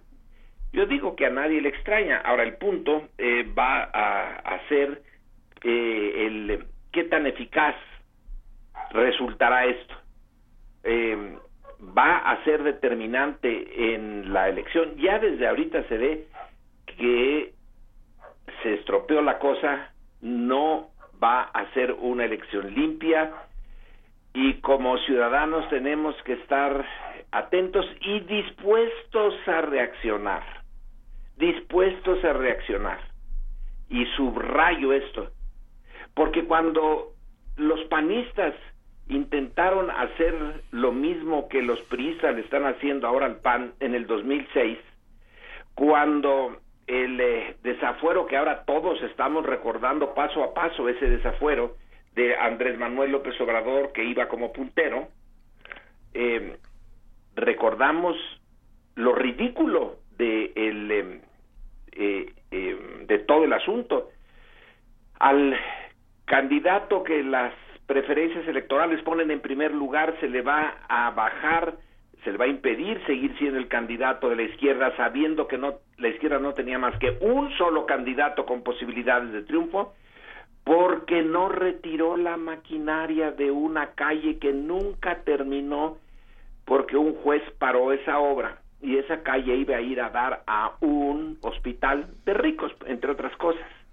Bueno, ese es un crimen que ninguna democracia se puede tolerar y hasta el presidente de la Suprema Corte de Justicia tuvo que ir a Los Pinos con Fox para que discutieran que un crimen de esa naturaleza, intolerable. Pero hubo una reacción popular.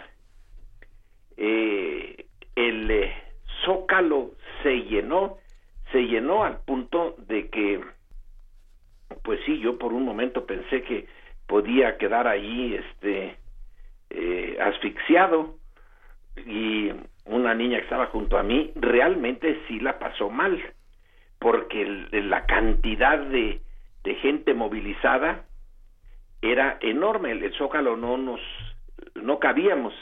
Llegaba esta reforma. eh, sí esa movilización detuvo a Fox. No lo detuvo enteramente porque luego volvió a meterse y, y eh, el Consejo Coordinador Empresarial también se metió con muchísimo gusto y finalmente ganaron por el punto 6%.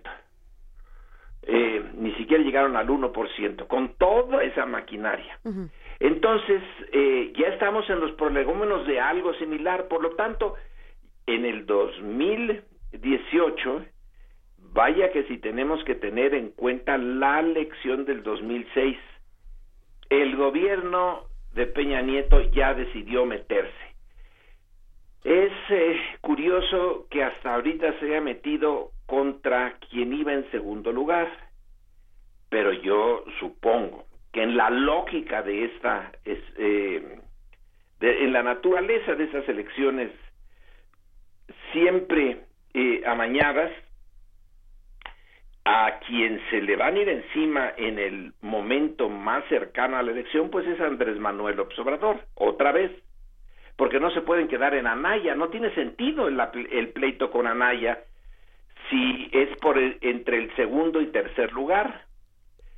De todas maneras, en un sistema presidencial como este solamente llega uno y solamente llega el, primer lugar. En sistemas eh, parlamentarios sí tiene mucho sentido el segundo, el tercero, porque luego se hacen las eh, coaliciones y eh, se hacen eh, gobiernos mezclando a los partidos más importantes. Pero aquí el poder ejecutivo y toda su enorme burocracia queda en manos de un del ganador, aunque sea por el 30%, 35%. Eh, entonces deben de ir, eh, ya está demostrada la voluntad en contra de Andrés Manuel. Ahora, ¿qué es lo que va a hacer la sociedad mexicana? Porque eso es eh, fundamental, como se vio en el 2006, que revirtió la decisión de Fox em, de eliminar al puntero para que quien iba en segundo lugar pudiera llegar primero. Eh, elecciones más eh, fuera de la norma pues es eh, difícil imaginarlas, pero ya se han repetido en México. En el Estado de México, el Morena ganó porque es el partido que más votos tuvo. El segundo partido es el PRI, y eso que le metieron hasta eh, los recursos que ni nos imaginamos. Eh, ¿Cómo va a ser el final de esta elección? Bueno, ya está anunciado que no va a ser limpia. Pase lo que pase con Anaya. Y luego eh, volvamos a Anaya. Yo no le tengo ninguna simpatía al PAN en lo personal, pero creo que no es esa la forma eh, de enfrentarlo. Eh, que se le haga una acusación sin probársela. Si Anaya compró un terreno en acuerdo con un señor que o, se lo vendió, ¿verdad? Anaya primero lo compró y luego se lo vendió con una construcción eh, y que eso es eh, esconde un lavado de dinero. Esta operación se hizo hace tiempo. Las autoridades que ahora están sacando esto debieron de haberlo sabido desde entonces, pero lo sacan ahora, no en el momento en que se debieron de haber dado cuenta. Pero ni siquiera lo han probado bien.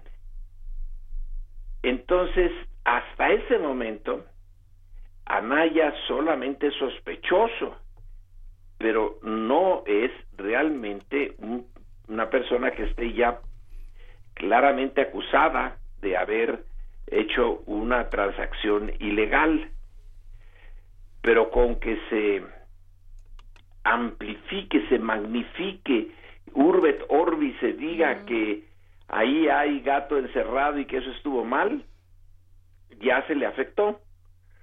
Lo que no se, eh, sabemos es si la reacción inmediata de el ciudadano es que lo perjudica o, o le da una mayor relevancia porque una posibilidad es que la reacción sea de que se está jugando eh, de manera eh, ilegítima con estas acusaciones y entonces se apoye más a Naya. Eh, que lo más seguro es que se le quiten puntos, pero no es absolutamente seguro. Así que todavía tenemos que esperar a ver cuál es la reacción. No podemos confiar mucho en las encuestas porque esta última encuesta del Heraldo de México donde eh, ponen a mí muy por arriba no es creíble. Pues Van a ser también trampeadas las encuestas. No vamos a saber bien a bien cómo van las cosas. Podemos imaginarlo. Entonces ya el panorama electoral está eh, pues eh, oscurecido, eh, con una nube de polvo que lo envuelve. Eh, la transparencia no va a ser la, la característica.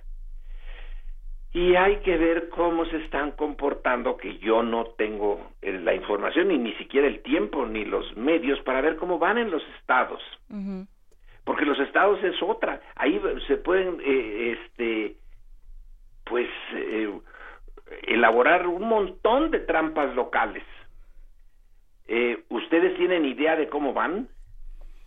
Pues lo que sucede, Lorenzo, es que en los estados lo que ha sucedido, estuvimos la semana pasada hablando con eh, el sur de Guerrero, el periódico este que reportó la serie de crímenes que hubo con los candidatos eh, a, puestos locales, a, este, alcaldías, que fueron asesinados algunos y otros que renunciaron a competir porque no hay condiciones para garantizar una contienda en la que no puedan ser, en la que sus, familias y ellos mismos no puedan ser violentados. Se quedó, se quedó Morena sin participación en, en algunos ayuntamientos de Guerrero. O sea que están peor que nosotros.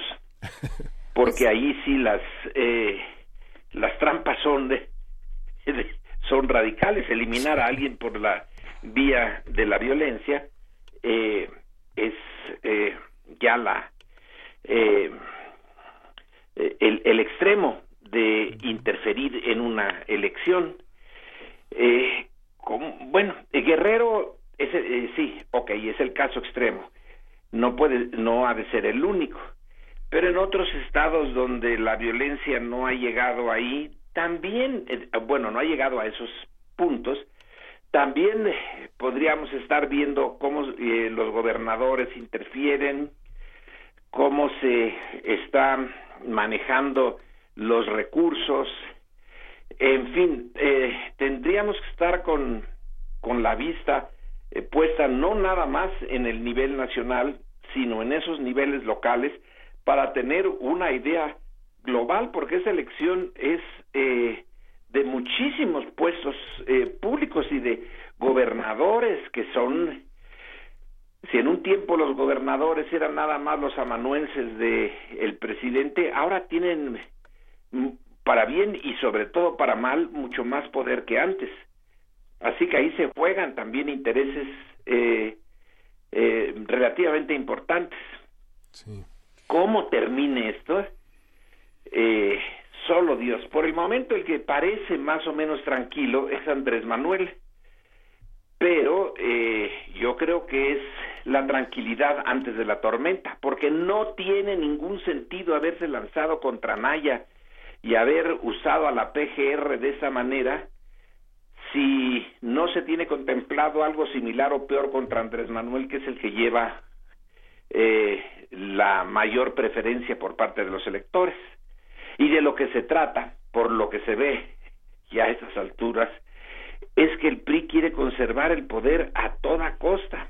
Pero, y con esto eh, termino para no quitarles más el tiempo, eh, en eh, una, unos análisis que se están haciendo de las elecciones en Estados Unidos, ya las post-mortem eh, de, de Trump y de Hillary, es que en esas, en las condiciones en que se dieron, el voto no era tanto en favor de alguien, sino en contra de alguien. Que eh, el ciudadano no, en buena medida en Estados Unidos y lo pongo para México, no va a las urnas con la, eh, en fin, el ánimo de apoyar a su candidato, sino que hay una parte importante que van con el ánimo de que el otro no gane, o sea, es un voto negativo, y creo que en México ya se está eh, perfilando eso. Según la última encuesta de El Reforma, al que yo le tengo más o menos confianza, eh, y no a otras que han aparecido o que están apareciendo en este momento, cuando se le pregunta al elector y usted por qué partido no votaría nunca, bueno, ahora la eh, el primer lugar en esta eh, en esa pregunta se la lleva el PRI. Hubo un tiempo en que eso eh, le salía muy mal Andrés Manuel cuando estaba con el PRD o cuando estaba al principio con o, con lo que está ahora con Morena. Pero ahora Morena no sale como el eh, más odiado eh, de los partidos, sino el PRI y con mucho. Entonces en esa elección hay una hay un, un resentimiento contra el PRI cómo le van a hacer, porque ya están decididos a eso, para imponer a mí con el hecho de que el grueso, una, una parte, eran cuarenta y tantos por ciento eh, de los que respondieron al reforma, dijeron que nunca votarían por el PRI. Pues yo supongo que la respuesta es comprando, comprando los votos, como se compraron en el Estado de México. Sí, en ese sentido, Lorenzo, valdrá la pena conversar con Bernardo Barranco, quien fue observador, eh, bueno, no funcionario en el Estado de México, funcionario electoral, y que publica recientemente un libro llamado El infierno electoral. Y lo que dice es, ya, ya sucedió en el Estado de México y qué hacemos para que no, para que no suceda en la elección de, en la elección presidencial.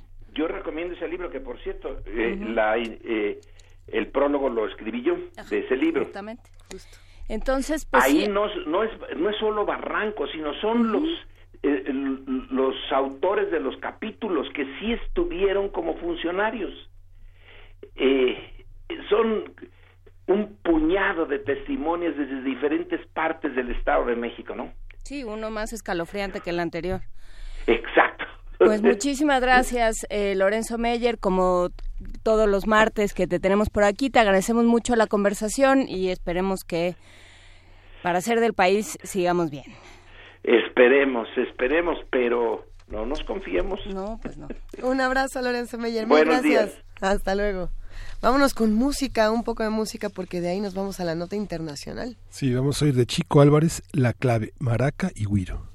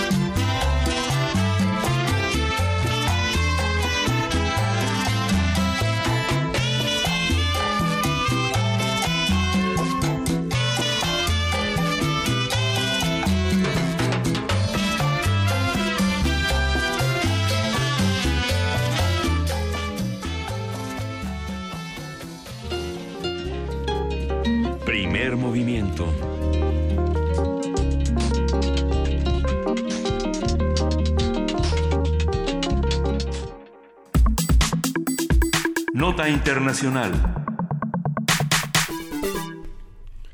Italia celebró elecciones generales el pasado domingo. Alrededor del 73% de los italianos, de un padrón de 46 millones, acudió a emitir su voto. De acuerdo con el recuento de casi el 96% de los sufragios, ninguno de los partidos logró una mayoría por sí solo para, para, para, para poder formar un gobierno. Y bueno, el movimiento Cinco Estrellas, el partido más votado, alcanzó más del 32%, por lo que alcanzaría unos 230 escaños, cuando la mayoría absoluta es precisamente de 310 por su parte, la coalición de centro-derecha consiguió unos 250 escaños.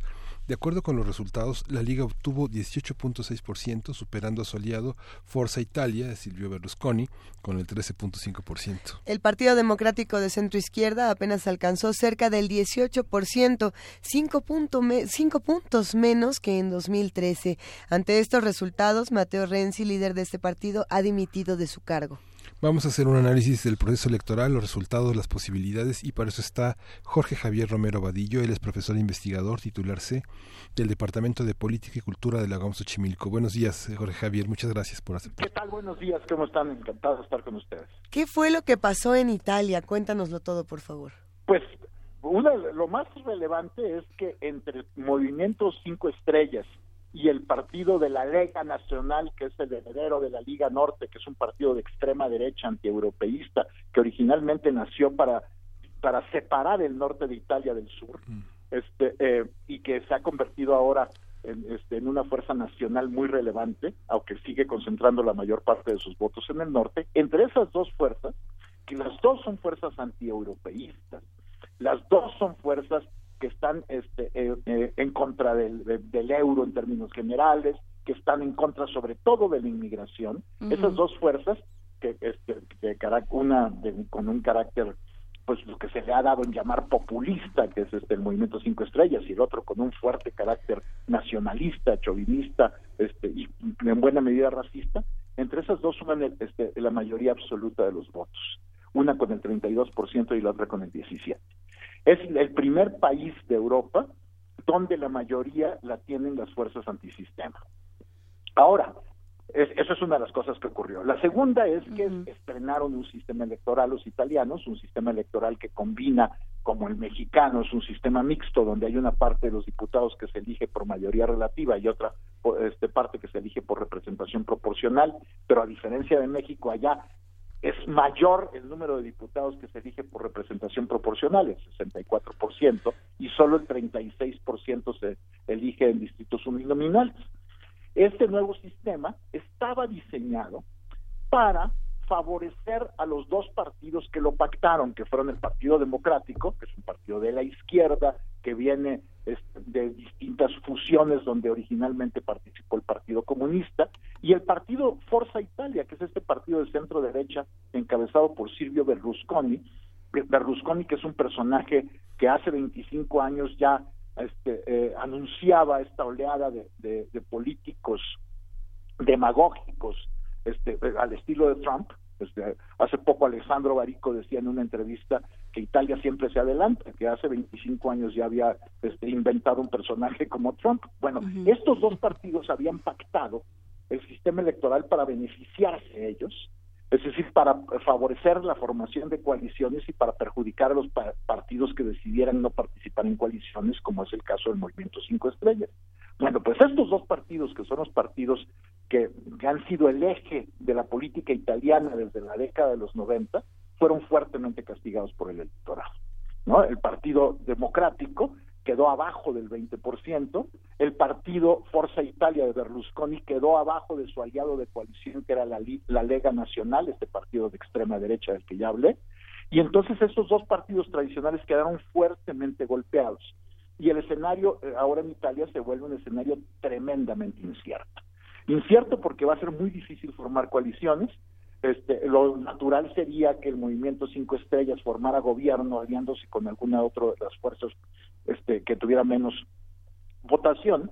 Sin embargo, la política del movimiento Cinco Estrellas ha sido este, abiertamente en contra de formar coaliciones. Siempre han dicho que solo gobernarían si ellos tienen la mayoría absoluta, cosa muy difícil en un sistema electoral como el italiano, y más después de la reforma de octubre de 2017. Y entonces ahí es muy complicado que alguien quiera pactar con el movimiento Cinco Estrellas o con el movimiento Cinco Estrellas encuentre un socio adecuado para pactar.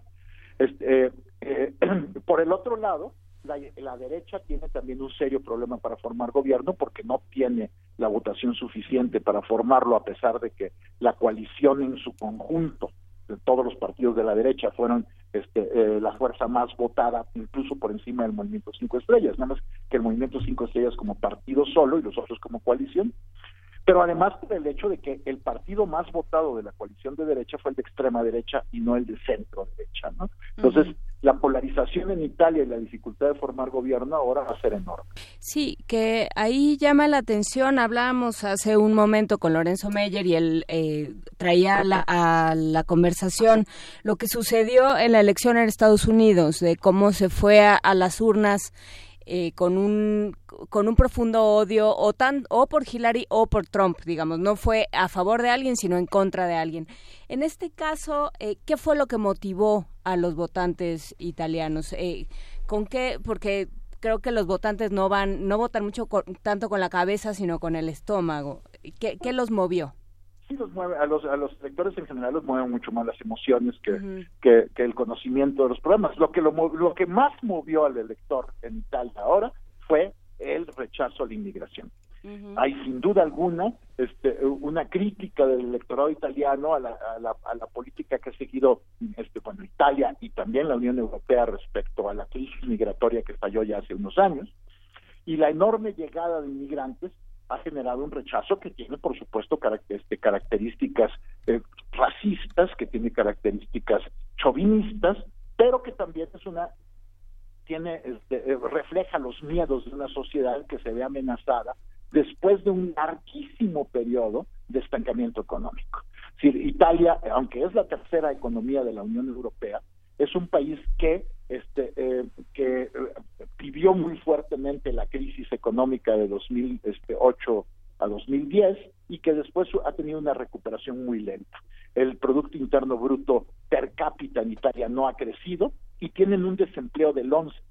Bueno, el otro elemento que jugó sin duda en, en los electores es ese desempleo del 11%.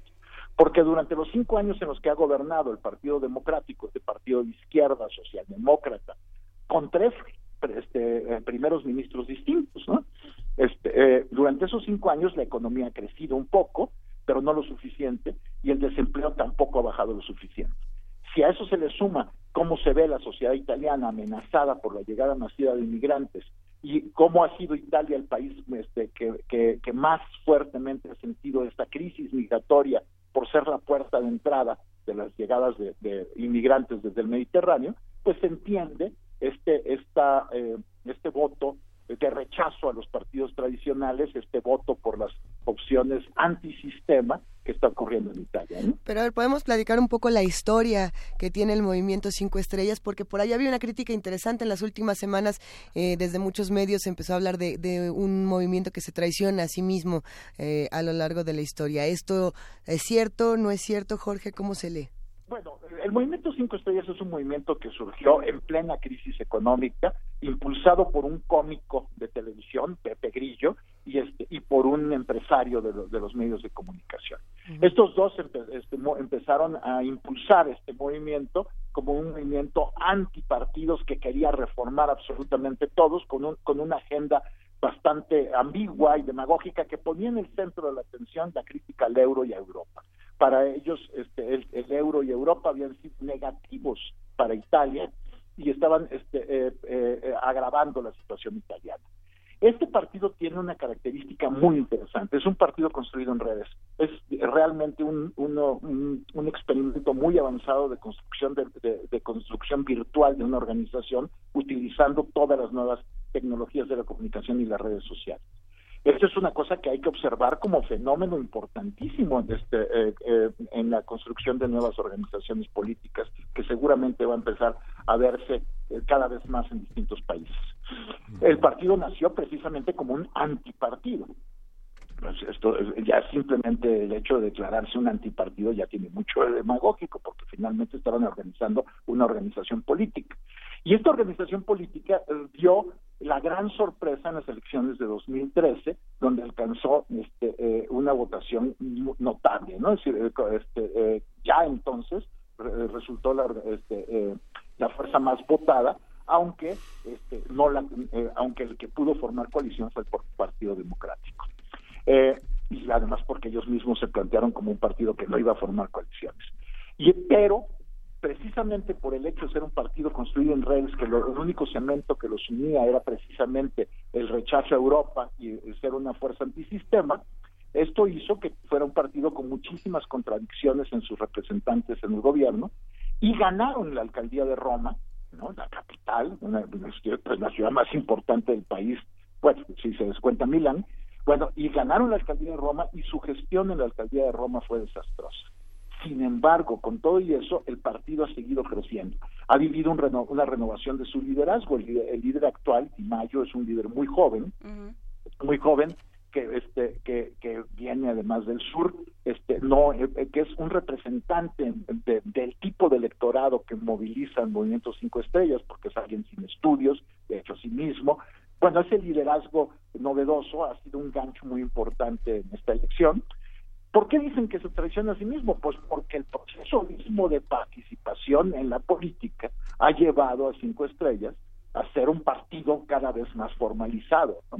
este, porque así es la lógica normal del desarrollo de una organización y porque además es un partido que necesariamente ha ido se ha ido moviendo sus posiciones recalcitrantes frente a temas centrales en la medida en la que se ha visto enfrentado a la tarea de legislar y de participar en la en el ámbito institucional y también en la medida en la que eh, en la que ha visto la posibilidad de convertirse en la fuerza mayoritaria. Ahora está en un callejón sin salida porque como ellos tienen como regla, hay dos reglas que los eh, que los encarcelan. Una el hecho de no pactar con ninguna fuerza para formar gobierno. La segunda es que todos sus cargos por este, estatutos del partido solamente se pueden reelegir en una ocasión y Di Mayo, eh, esta es su segunda elección, por lo tanto, ni siquiera podría participar eh, en el caso de que se convocaran nuevamente elecciones, de que el presidente de la República, Mattarella, convocara nuevamente elecciones próximamente. Entonces están encarcelados tienen eh, la única manera de mantener su influencia, la influencia que tienen detrás con el 32% de los votos, es modificando esta línea recalcitrante de no, de, no hacer coaliciones con nadie. Y además también Mattarella, el presidente de la República, que es el que tiene que convocar a formar gobierno, se enfrenta al problema de que este eh, no es posible realmente pensar en la gobernabilidad en Italia hoy sin contar con cinco estrellas.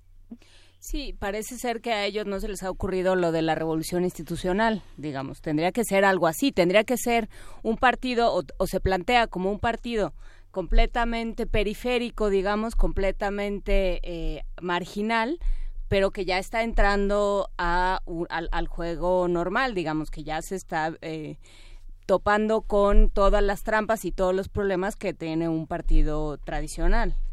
Pues por supuesto, porque no hay manera de, participar en el gobierno si, si, uno no actúa como un partido.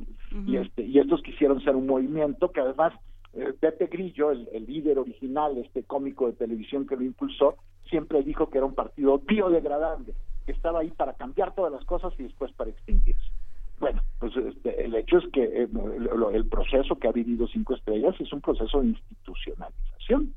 Y entonces por supuesto esto entra en contradicción con sus con sus este, eh, postulados eh, originales y con los postulados que en buena medida le han atraído también votos. Entonces hay una contradicción entre estos postulados, la fuerza que ahora tienen y el hecho de que es necesariamente para mantener su protagonismo, lo que tendrían que hacer es participar en el gobierno e incluso encabezar el gobierno, pero eso implica renunciar a su a la recalcitrancia de no hacer pactos con nadie. Entonces están entrampados.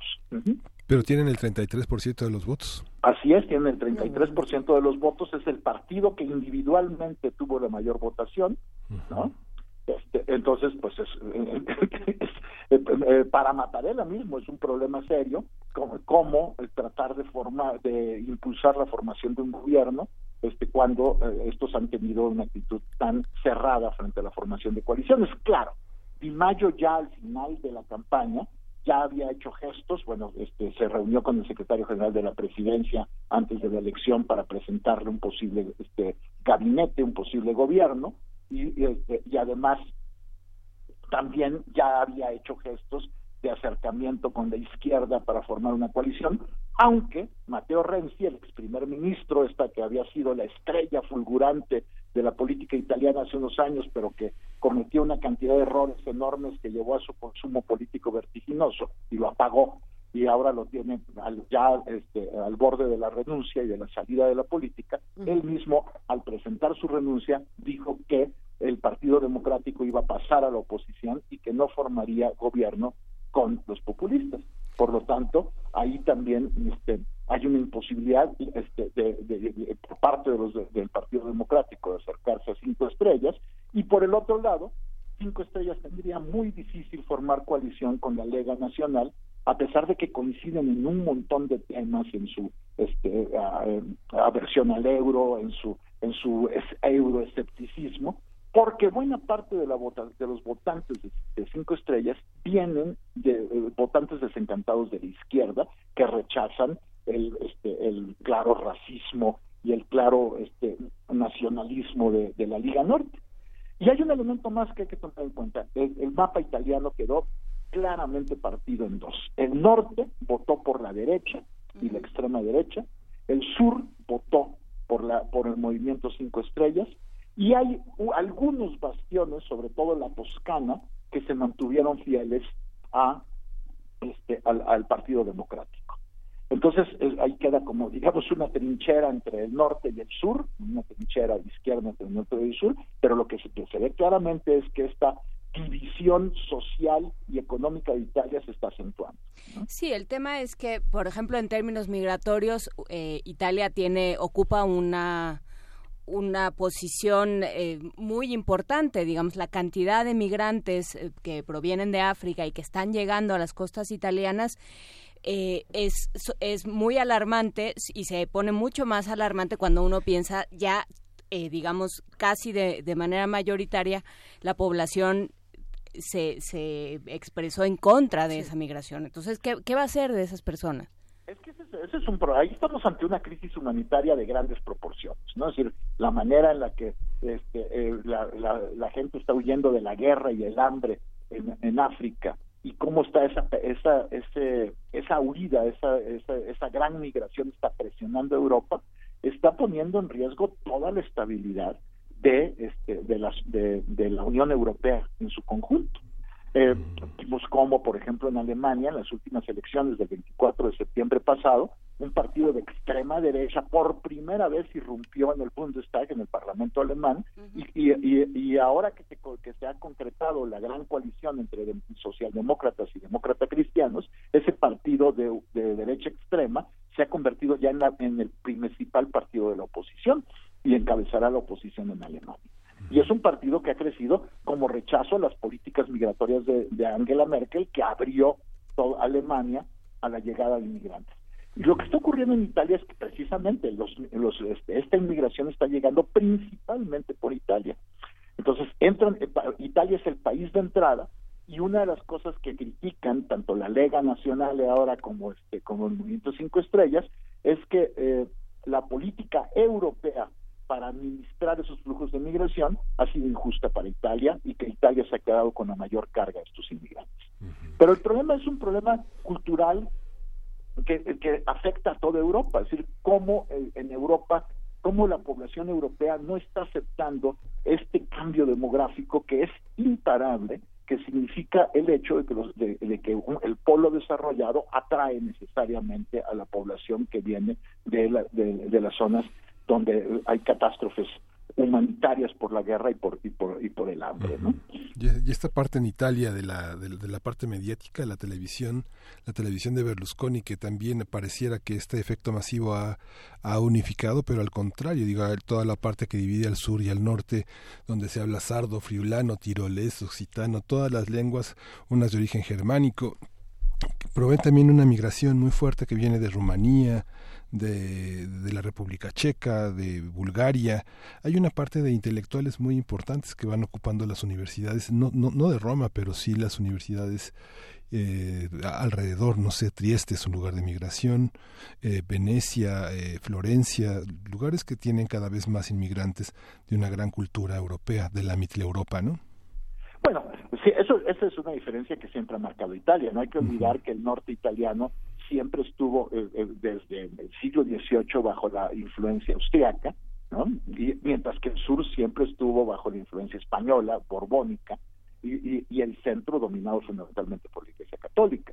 Entonces, e, esta, esta división que además marca también económicamente Italia, el norte, el norte está mucho más integrado de este eh, la cuenca del Po, etcétera, está mucho más integrado a, Alemania y Austria, mientras que el sur pues tiene el Mesoyorno, tiene esta es, es la zona mucho más rural, atrasada económicamente, y una de las cosas que que ha hecho crecer a la Lega ha sido desde, desde la década de los 90 ha sido precisamente eh, eh, un clamor por este, para eh, para que el norte se separe del sur en la medida en la que ellos consideran cosa que es falsa que ellos subsidian este la la falta de, de, actividad económica del sur no entonces esta falta de solidaridad muy clásica de la derecha este, de, la, de la ultraderecha europea, ¿no? Que, también se ve reflejada, por ejemplo, en el movimiento independentista catalán. Entonces, este, eh, esto existe y por supuesto el, norte pues tiene mucha más influencia ahora de la, de la en su vinculación con Europa, de distintas migraciones europeas, mientras que el sur está haciendo este eh, lo que está lo que está llegando al sur es la migración africana pobre, marginada, musulmana, entonces que se ve como el extraño y se ha convertido en el gran este, en, pues en, la gran amenaza, ¿no? Para una supuesta cultura italiana tradicional. Pues eh, le agradecemos muchísimo esta conversación y este análisis. Eh, Jorge Javier Romero Vadillo, profesor titular C del Departamento de Política y Cultura de la UAM Xochimilco. Muchas gracias por este análisis tan esclarecedor. Ay, gracias, al contrario, fue un gusto estar con usted. Pues le volveremos a llamar. Muchas gracias. Hasta luego. Hasta luego.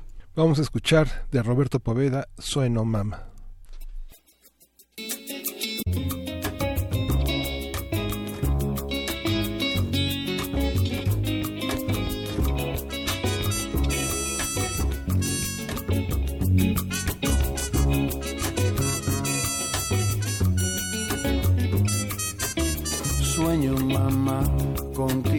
Toda la noche cuando me quiero despertar. No puedo, no puedo Sueño que estoy en un camino muy largo que conduce al mar y estás tú esperando, esperando el santo remedio de la sal, la sal, como velo sobre tu mirada, la, la, te hace ver un poco más allá. Oye bien, una luz de libertad. Una hoguera de sonrisas y de pan, yo lo sé. Sueño, mamá, contigo toda la noche. Sueño, mamá, contigo toda la noche. Sueño, mamá, contigo toda la noche. Sueño, mamá, contigo toda la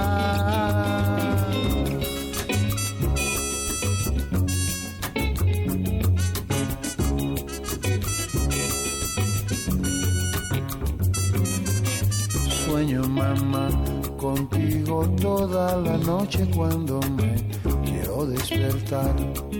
No puedo, no puedo, que estoy en un camino muy largo que conduce al mar y estás tú esperando, esperando el santo remedio de la sal, la sal, mamá, mamá como velo sobre tu mirada, la, la, te hace ver un poco más allá. Oye bien, una luz de libertad, una hoguera de sonrisas y de pan. Ya tuve sueño, mamá, contigo toda la noche. Sueño mamá, contigo toda la noche. Sueño mamá, contigo toda la noche. Sueño mamá, contigo toda la Oh,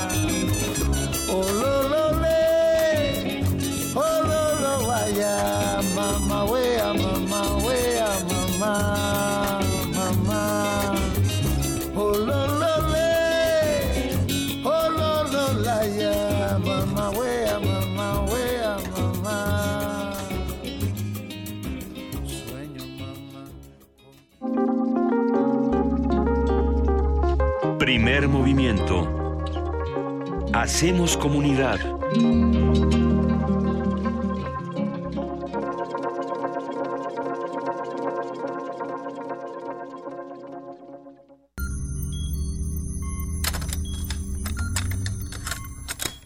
Ponte los audífonos con una pregunta clara. ¿A qué, suena este momento? Momen- Momento.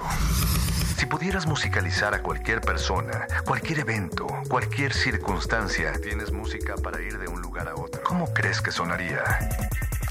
Ley listo. Complacencias musicales de personajes poco complacientes. Lunes, 22 horas. Por el 96.1 de FM, Radio UNAM.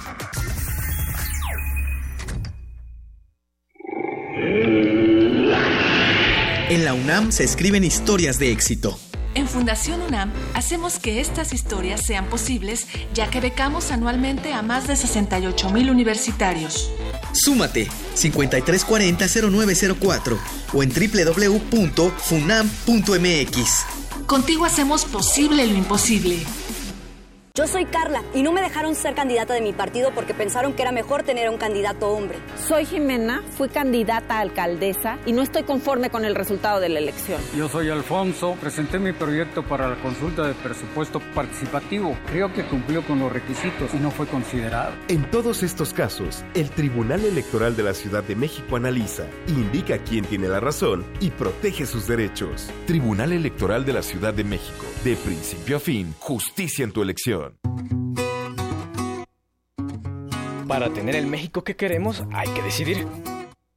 Para poder decidir tenemos que participar. Y para participar hay que recoger nuestra credencial para votar. Recuerda que el 16 de abril es la fecha límite para recoger tu credencial en el módulo del INE donde hiciste el trámite. Porque mi país me importa, yo ya estoy listo para votar en las próximas elecciones. Instituto Nacional Electoral, INE. Estaríamos mejor si cambiáramos nuestra forma de pensar. Estaríamos mejor si nos apoyáramos entre nosotros. Para poder crecer juntos. Estaríamos mejor si tuviéramos hambre de hacer, en lugar de tener hambre de poder. Estaríamos mejor si transformáramos a México. Estaríamos mejor si nos cuidáramos entre nosotros. En lugar de jugarnos sucio. Estaríamos mejor si el cambio lo hiciéramos juntos. Juntos, con ya sabes quién. Ponte del lado correcto de la historia. Partido Encuentro Social. Cine, teatro, danza, museos, La oferta cultural de la Ciudad de México es una de las mayores a nivel mundial. ¿Te gustaría planear un fin de semana inolvidable? Escaparate 961. La UNAM y la Ciudad de México en un solo lugar. Sintonízanos todos los viernes a las 3 y cuarto de la tarde. Y aprovecha todo lo que esta gran ciudad tiene para ofrecerte. Escaparate 961. Por el 96.1 de FM. Radio UNAM, Experiencia Sonora.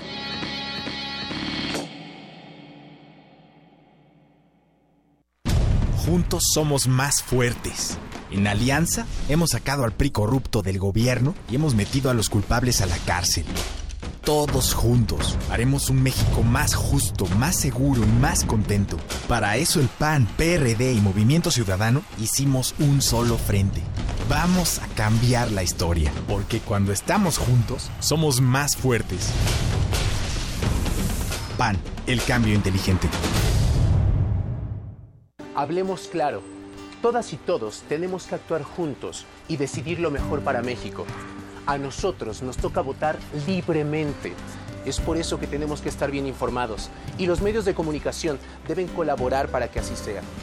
Los partidos deben respetar las reglas y quienes resulten electos deben responder a la confianza de las y los mexicanos.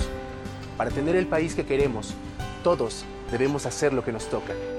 INE. En este periodo electoral, la Fiscalía General de Justicia del Estado de México, a través de la Fiscalía Especializada en Materia de Delitos Electorales, te brinda atención en caso de ser testigo o víctima de un delito electoral. Ofrecerte dinero a cambio de tu voto, recoger tu credencial para votar, condicionar tu voto mediante cualquier presión o amenaza, son solo algunos de ellos. Infórmate. Cualquier anomalía, repórtala al 01800 7028 770 en nuestras redes sociales o en la aplicación móvil FGJ Domex, disponible de manera gratuita.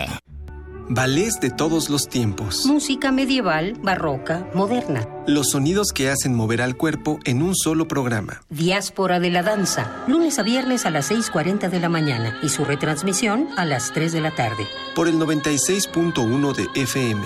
Radio UNAM.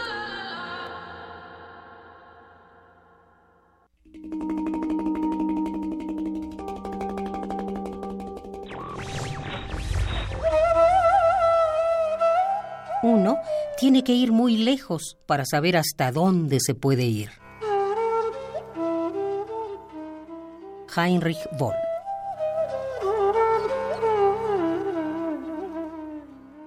Radio UNAM Primer movimiento. Podcast y transmisión en directo en www.radio.unam.mx.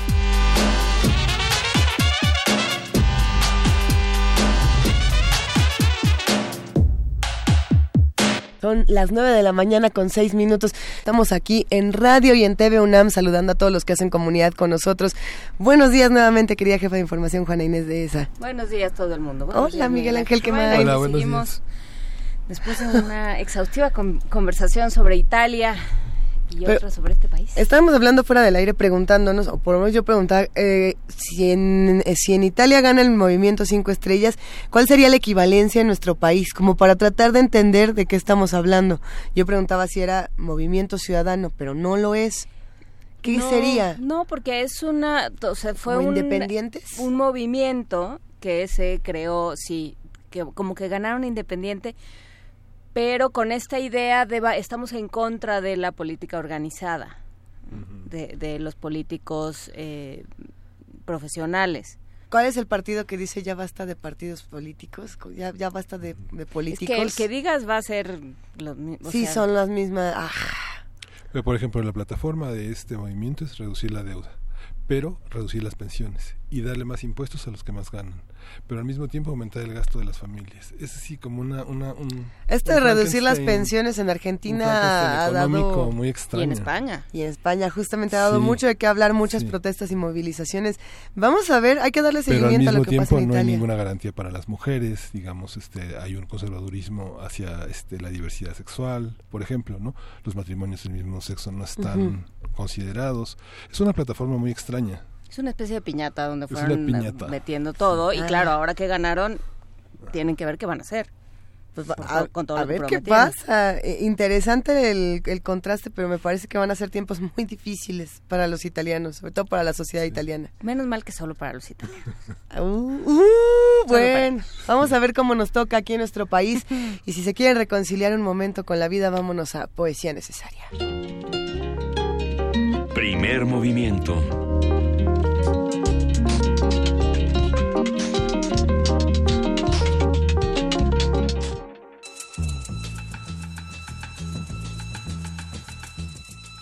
Es hora de poesía necesaria.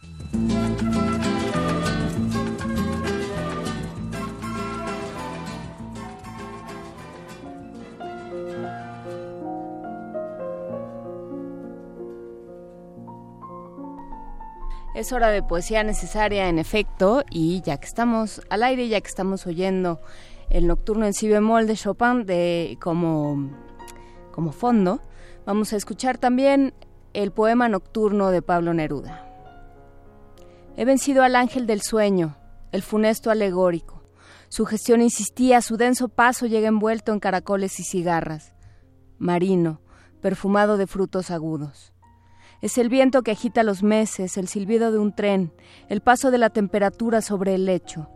un opaco sonido de sombra que cae como trapo en lo interminable, una repetición de distancias, un vino de color confundido, un paso polvoriento de vacas bramando. A veces su canasto negro cae en mi pecho, sus sacos de dominio hieren mi hombro, su multitud de sal, su ejército entreabierto recorren y revuelven las cosas del cielo. Él galopa en la respiración y su paso es de beso. Su salitre seguro planta en los párpados con vigor esencial y solemne propósito. Entra en lo preparado como un dueño, su sustancia sin ruido equipa de pronto su alimento profético, propaga tenazmente.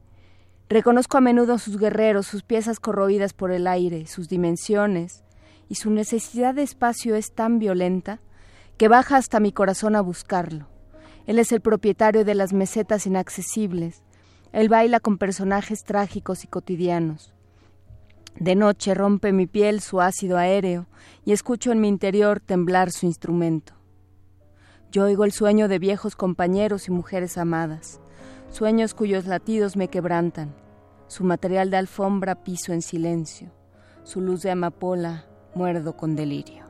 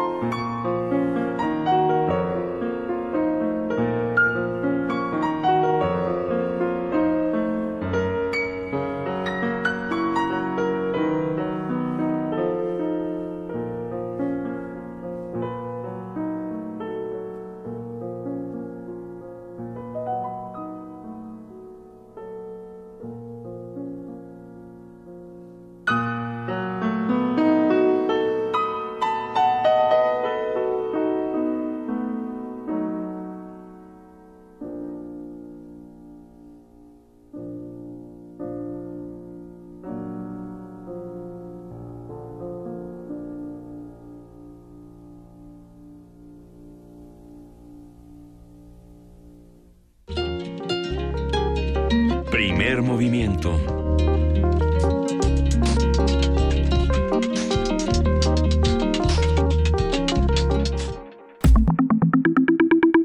La mesa del día.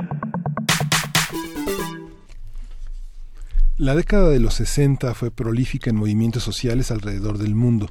Muchos de ellos surgieron en Estados Unidos, en Europa Occidental, en, sociedades avanzadas o postindustriales y que luchaban por derechos civiles, estudiantiles, feministas, pacifistas, ecologistas, muchosistas.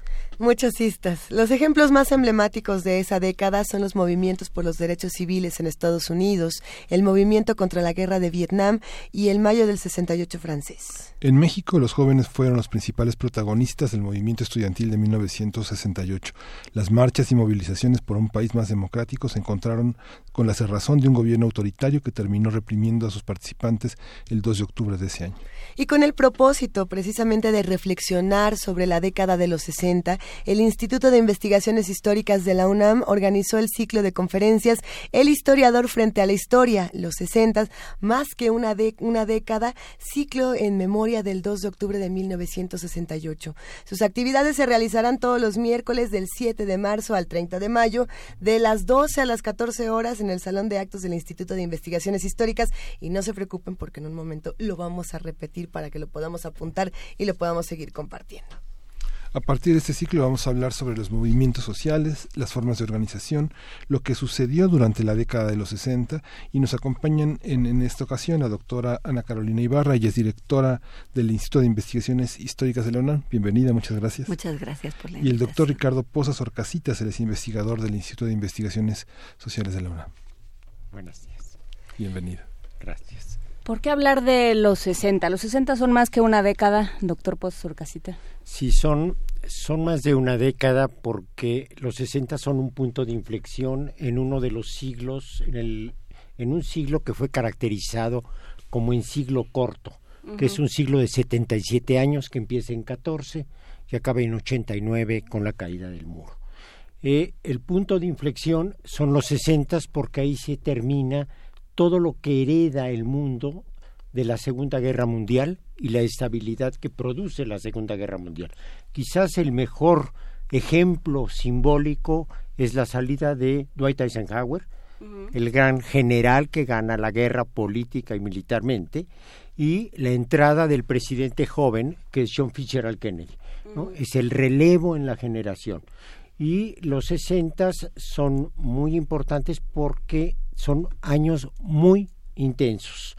Son años en donde el primer elemento significativo es lo que se llama la presencia de los baby boomers, uh -huh. el, el, basamento, el basamento social de los sesentas es un basamento de entrada demográfico.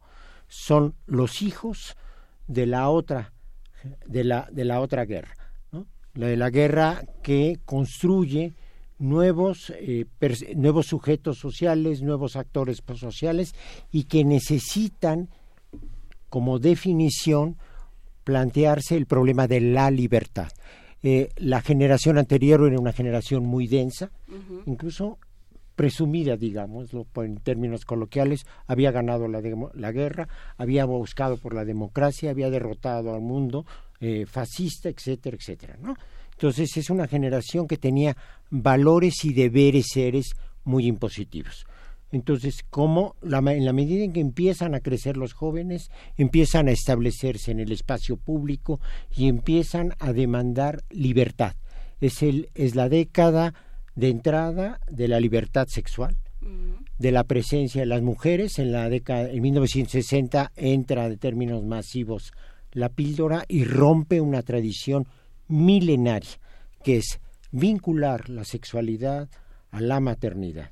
Es la década de la música distinta, es el fin de las grandes orquestas, el principio de las bandas, es eh, la presencia en el mundo de las formas de ruptura del matrimonio y la pareja establecida densa, es el mundo en donde la libertad se establece como relación entre hombre y mujer frente al escándalo incluso de la generación anterior. Y en los Estados Unidos hay una ruptura que es central. y que los Estados Unidos son un país que son la democracia, con uno de los paradigmas occidentales de la democracia, pero es también un país guerrero. No hay, no había generación que no tuviera en su familia un guerrero. ¿no? La última que le toca a los de los 60 son los de la guerra de Corea, que termina en 53. Para la siguiente generación, lo que le toca es Vietnam. Entonces, lo que era el orgullo de las familias, que es cómo se reproducen en lo inmediato las relaciones sociales, eh, se fue volviendo una vergüenza. Entonces, allí hay una ruptura de una tradición familiar y de una tradición cultural muy, muy importante. Ahora, es también en el campo del conocimiento y en el campo de la, de la historia una década llena de grandes descubrimientos. Es la década que rompe la idea de frontera. Tan importante el descubrimiento de América en 1492 como los hombres en la luna en 69. Es decir, hay una ampliación de la frontera física que se da en los 60. ¿no? Entonces, es, y hay una apertura del mundo del conocimiento, hay eh, una época en donde la, la primera gran reflexión sobre la ciencia se da por personajes como Kuhn, que rompe y crea la nueva idea de paradigma, pero al mismo tiempo eh, es la idea en donde la, el cuadro, el cuadro como tal, es cambiado por una lata de Campbell's, ¿no? O sea, ¿no? Es, es, es, un mundo en donde la publicidad se vuelve arte, porque el arte forma parte de lo que la gente construye en su vida cotidiana. Y paralelamente tenemos el adverso de esta libertad, que son ejemplos como la Revolución Cultural China, ¿no?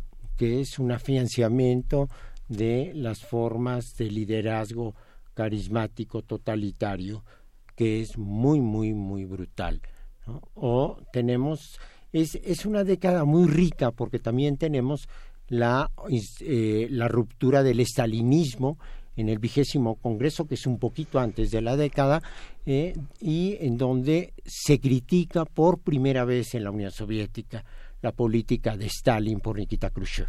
Entonces, es una década muy rica, es una década, es la década de los movimientos de liberación nacional, en donde está Vietnam, que derrota al mejor ejército, pero es también la liberalización de África.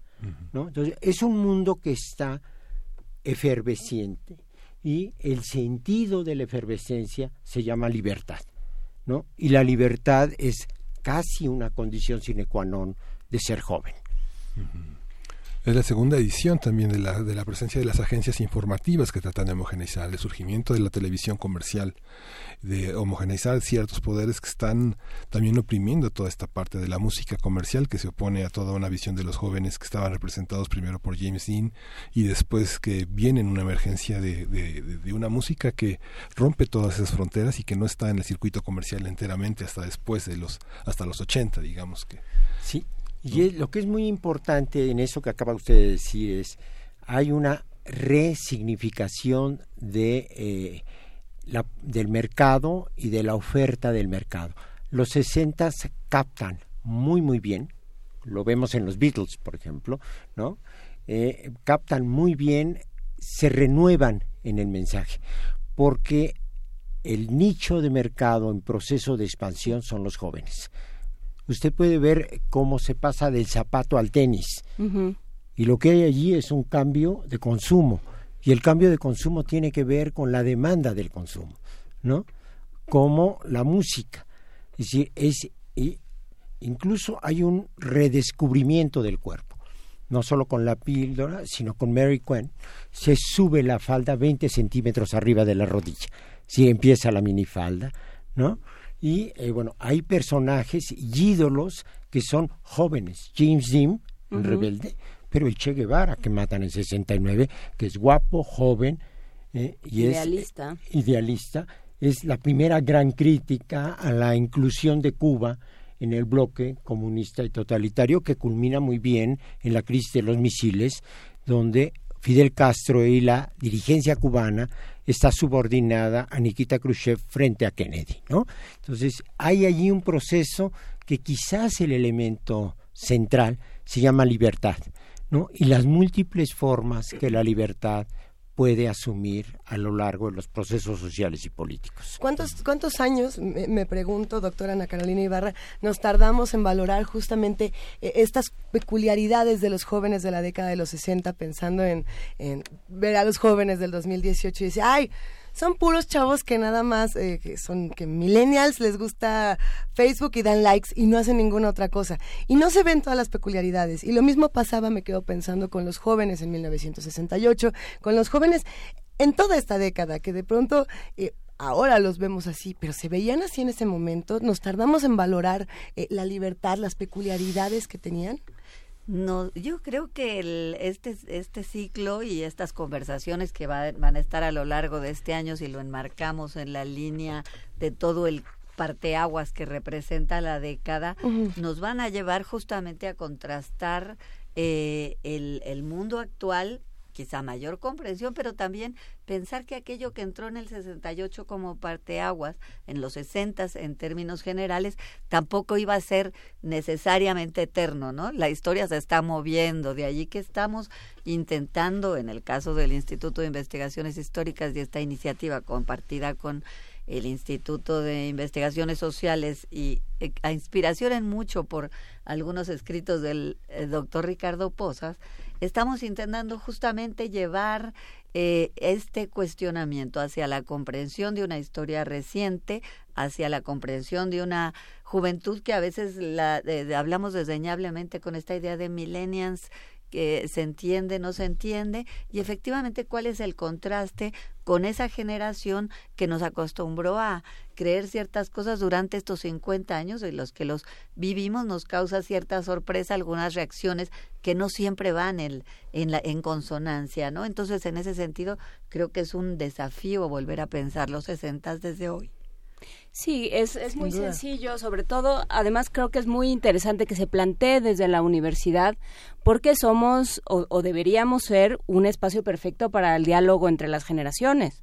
¿No? O sea, más allá de decir, no, muchachito, nosotros sí teníamos ideales y ustedes oyen música. En los 60 el rock sí era rock y ahora, es puro, y ahora es puro ruido y este y ustedes nada más piensan que dando like y no saliendo a la calle, etcétera.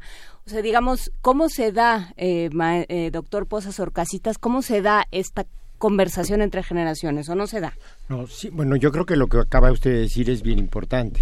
Si alguna institución es intergeneracional, si alguna generación, si en alguna generación convergen las instituciones, es en, las universidades, pues son jóvenes maduros, ¿no? Son jóvenes que han, de hecho, consolidado no solo sus valores, sus formas de relación, sino sus formas de saber, ¿no? Es decir, la confrontación que tenemos cotidianamente los profesores con las con los jóvenes son también formas de conocimiento del mundo que compartimos y a veces no entendemos la diferencia por el uso no solo de la tecnología, sino de la cultura que la tecnología imprime en la cultura, en, la, en las maneras de saber y de pensar de los jóvenes. Los jóvenes piensan diferente a las generaciones anteriores. Ahora, ese es un problema que es muy interesante si uno lo ve en términos de régimen político. Lo que pasa con la aceleración del cambio, que fue los 60 son acelerados no solamente en términos de calificativos, sino, sino en términos reales, lo que pasa es que los, los que dirigen un régimen político, como Díaz Ordaz, es un hombre que tenía solo recursos del pasado, ¿no? No supo qué hacer. Era un hombre que le violenta, bueno, era caballero de Colón, un hombre muy formado en, en toda la religiosidad eh, poblana y además eh, discípulo de un personaje que en la historia de la revolución es muy complicado, que se llama Maximino Ávila Camacho. Maximino Ávila Camacho hablaba muy bien del joven Díaz Ordaz. Entonces, tiene, tiene una historia de rigor, de, de, de autoritarismo, de imposición que cuando llega al poder es lo que él cree que debe hacer, pero es él cree, como diría, el problema no es la dominación, como diría Max Weber, sino el otro lado, la obediencia. Porque para poder dominar tiene que haber el otro que está dispuesto a obedecer. Y lo que pasó con los jóvenes del 68 es que ya no obedecían, pero no obedecían figuras de autoridad. Las mujeres jóvenes tenían su vida sexual y su vida de pareja frente a los valores del padre. Este es en el seno de la institución básica de la sociedad que es la familia.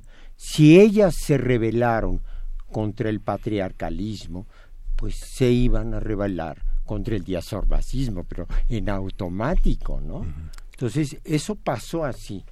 Y la ciudad se reveló. Uruchurto era otra parte de este de estos grandes bastiones, porque la ciudad, digamos, estaba Chihuahua, estaba Guadalajara, estaba Morelia y estaba Veracruz. Son ciudades en las que se, se, va cogido, está haciendo un tejido social interesante en el que la Ciudad de México es emblemática de este de este control y de ese autoritarismo. Eh, es importante en este eje mexicano. Sí, es muy importante porque, mire, Díaz Ordaz llega como el presidente del presidencialismo y sale como el, como el presidente del el pasado. La primera vez que le chiflaron a Díaz Ordaz fue cuando fue a inaugurar el Estadio Azteca. Llegó tarde a la inauguración porque bueno no se movían en helicóptero raro hubiera llegado tarde. Llega en helicóptero. Llegó y estaban los de Santa Úrsula. Y los de Santa Úrsula se apoderaron de las puertas y empezaron a gritarle a él y a Uruchurto y cuando entró al estadio la rechifla contra Díaz Ordaz ahí está en, en los videos no pudieron acallarla. Entonces la primera vez que le chiflaron a un presidente fue ahí y la segunda fue lamentada de madre al presidente. Entonces, una autoridad a la que le mientan la madre y a la que le chifran, pues ya no es autoridad, porque pierde algo que es central en el manejo de las instituciones, que es la autoridad de las personas que las dirigen. Si un, el poder es de la institución, la autoridad es de quien dirige la institución. Y cuando vimos lo, cuando vemos lo de Díaz Ordaz como ejemplo forever para toda la historia, ¿no? Es decir, cuando un personaje ha perdido la autoridad, afecta a la institución que dirige. Si, no le, si la gente no le tiene respeto, no le tiene respeto a él como autoridad ni a la institución que representa. Entonces, eso, ahí se acabó ese presidencialismo que fue formándose a lo largo de cuatro o cinco décadas a lo largo del régimen político de la Revolución Mexicana. Hasta ahí llegó. Por eso los sesentas empiezan en 58 con los movimientos de los trabajadores del Estado y acaban en 68 y simbólicamente en las rechiflas a Díaz Ordaz como eh, la, la, Guerra Fría no, no la marcaba un muro, pero simbólicamente significaba un muro. Y el día que cayó un muro, la densidad política del muro muestra el fin de una época.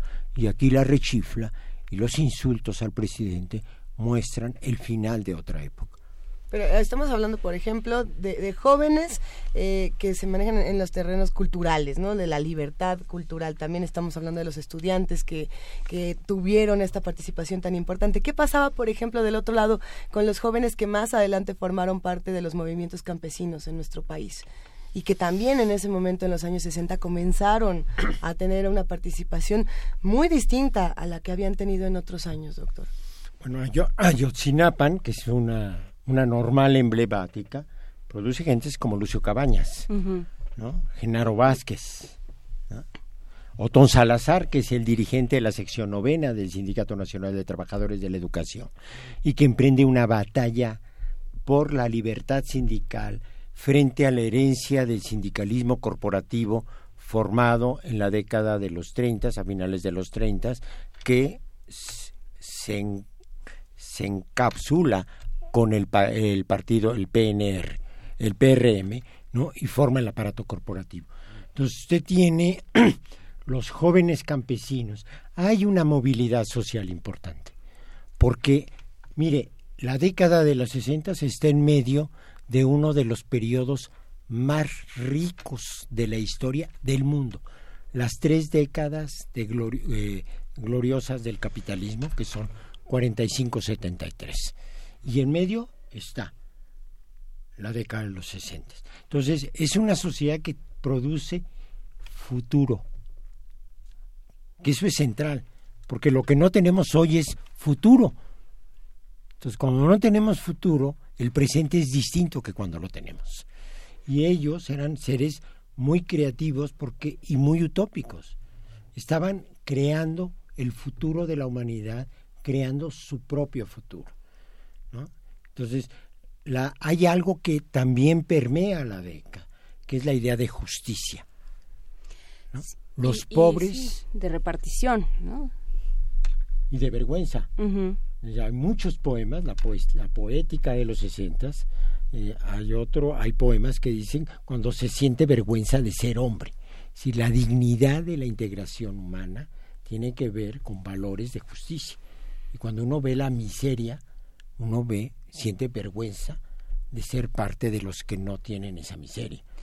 Ana Carolina, ¿cómo, eh, ¿cómo organizar o para qué organizar este ciclo? Hay, eh, digamos, hay conferencias, vamos a poner en redes toda la información, pero hay conferencias sobre la música del momento, la política de identidades y su lucha contra, en contra del racismo de Federico Navarrete, eh, un estudiante en el 68 de Ira de Gortari, eh, Andreu Espasa habla sobre la guerra de Vietnam, Alberto Vital sobre la literatura de los 60, los lugares de memoria del 68 de Eugenia Ayer. Hay muchísimos temas desde los cuales regresar a este momento histórico. ¿Por qué regresar y, y, con, y viendo hacia dónde? ¿Viendo hacia atrás o viendo hacia adelante?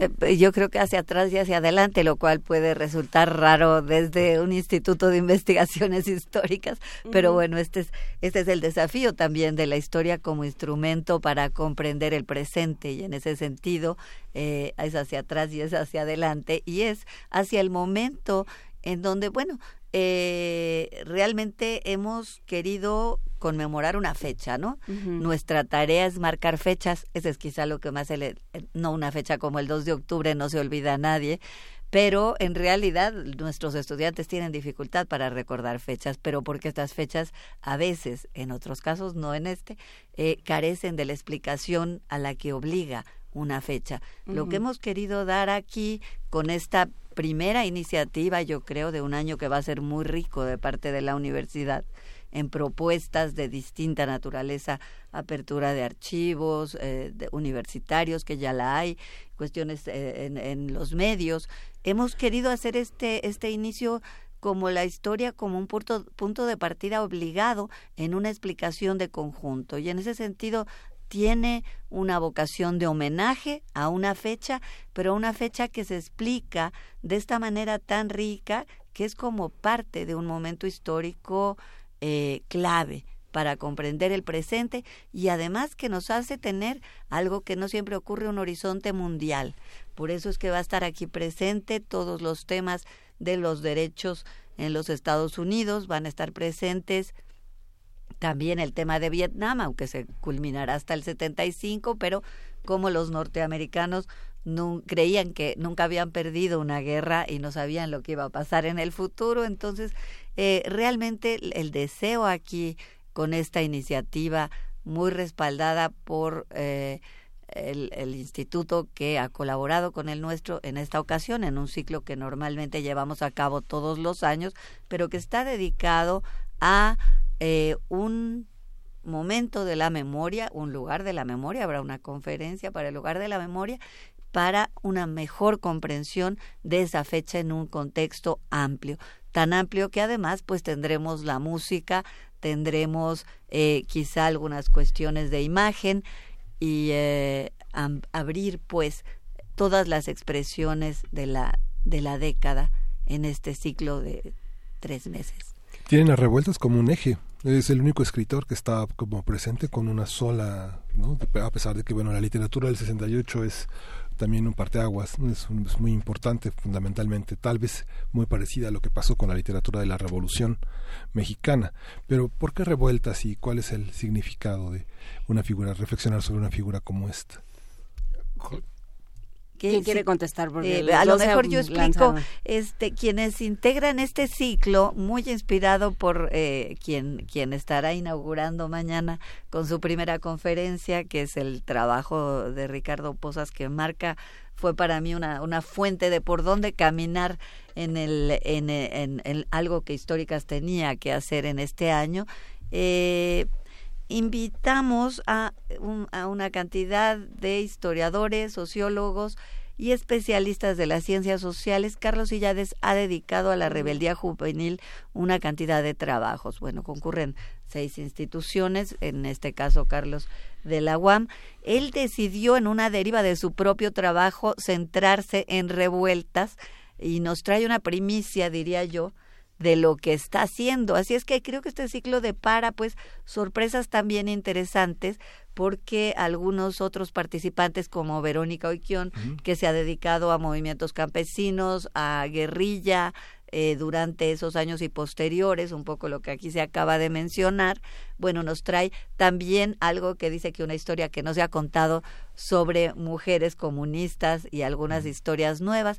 Entonces sí tenemos primicias interesantes de gente que se ha ocupado de estas rebeldías. Entonces, claro, revueltas para mí que he estudiado en la Facultad de Filosofía y Letras, estudié, hice todos mis mis estudios allí, pues es alguien muy familiar, porque este, y muy clave en el momento, y muy clave para la universidad, muy clave para el ámbito de las humanidades. Pero de alguna manera creo que la presentación de Carlos Illades eh, es, eh, digamos, quiso situarse en revueltas, y, y, desde luego que con toda la razón por, por la figura que, que no era un académico, en ese momento. Que no, era que no era un académico revueltas, o si lo era. El problema de revueltas son los revueltas. que un día uno de los revueltas, me lo, mis padres eran muy amigos de, de, ellos, de José sobre todo, le pregunto, oh, ¿por qué son tan brillantes? Dice, porque mi padre nos dijo desde muy chiquitos, está en donde estás hay que estar en donde uno está y sin embargo la historia es justamente no estar donde uno está, digamos, estar en otro lado o estar de otra manera. ¿Qué nos ha enseñado, eh, qué nos han enseñado los 60, eh, doctor Posas? ¿Qué, ¿Con qué nos quedaríamos eh, de lección para, para ya no, para no volver a cometer los mismos errores o para, o para organizarnos de otra manera? Yo creo que la primera experiencia que dejan los sesentas es una experiencia cultural muy de fondo. Y es o nos abrimos a los millennials o como en 60 en los sesentas nos quedamos condenados a un pasado que no los que aunque los juzgue no los puede evitar. Sin embargo, de alguna manera los 60 son, los jóvenes de los 60 son como los jóvenes arquetípicos, ¿no? En, en la época sí sabíamos, eh, no hay rector como Barrosierra, o sea, hay una especie como de cristalización del momento, como si fuera un mosquito en el ámbar, que entonces ya vuelve a todos los, los demás jóvenes preocupados por causas insulsas, eh, eh, malos para organizarse, digamos, hay una especie de desdén de quienes eran jóvenes de, en esos 60 hacia los jóvenes de ahora, ¿no? Justamente hay todos estos tratamientos respectivos. ¿Cómo, ¿Cómo trabajar eso? Yo creo que, mire, los 60 está caracterizado, sociológicamente hablando, como el periodo de la historia de los nuevos movimientos sociales. Y hay una cantidad de bibliografía es los nuevos movimientos sociales y el mundo post, postindustrial, la sociedad opulenta, etc. Ahora, el, pero el mundo contemporáneo lo que sí nos dice es que las formas de relación interpersonal, grupal, las acciones colectivas son diferentes. Y lo que sí nos deja el conocimiento de la historia es que hay tradiciones asentadas en el pasado que permanecen porque cambian, valga la, la aparente contradicción, y cambian porque incorporan los nuevos recursos que la sociedad y la política producen. Y esos valores, así como fue en, la década de los sesentas, ellos eran herederos de un pasado, que era el de sus padres, los dueños, los hijos del Gran Crack 2934, los hijos de la guerra, los hijos de la expansión y se conformaron con su riqueza. Pero cuando vieron que los hijos en la universidad que ellos no accedieron, reclamaban algo en lugar de estar conformes, se negaron a oír y a entender y abrir los sentidos para saber qué es lo que proponen. ya no hay movimientos del 68, pero hay citas y relaciones, hay, se convoca por redes, ¿no? por dispositivos informáticos. La relación cara a cara está mediada por la otra modalidad de la, del lenguaje que es el mensaje, no la palabra directa. Entonces, el mundo va hacia eso. El mundo es eso. ¿no? Y los millennials que al ratito dejan de ser millennials y tendrán mileniaritos, van, a, van a ser los que van a dirigir las instituciones fuertes de la sociedad. Y esa manera de construir su representación en el mundo va a permear lo que es el mundo. ¿no? Entonces, lo que sí tenemos que tener es una, un, un espíritu muy abierto, porque si no, nos volvemos tremendamente conservadores y nos vemos, nos volvemos el astre de nosotros mismos. Bueno, acabamos de hablar de Italia y de su viraje brutal hacia la derecha, ¿no? Y lo estamos viendo en el resto del mundo. ¿Qué, ¿Qué pasa con los conservadores? Porque porque pensamos que los que los 60 estaban poblados únicamente por seres que buscaban la libertad, la justicia. ¿Dónde estaban? Nos pregunta alguien por en redes qué sucedió con todos aquellos que se volvieron halcones por ejemplo. Los sesentas tienen como reacción los setentas. Tienen las guerrillas que se enraizan en los sesentas, pero tienen también las guerras sucias, ¿no? Tienen la reacción de la extrema derecha, tienen los Corona del Rosal, tienen los Luis Echeverría, tienen aquellos que creen que garantizar la vida de la sociedad es garantizar sus propios intereses. ¿no? Entonces hay y utilizan el control del Estado para frenar eso, pero también porque los 60 son un periodo de un entusiasmo desbordado.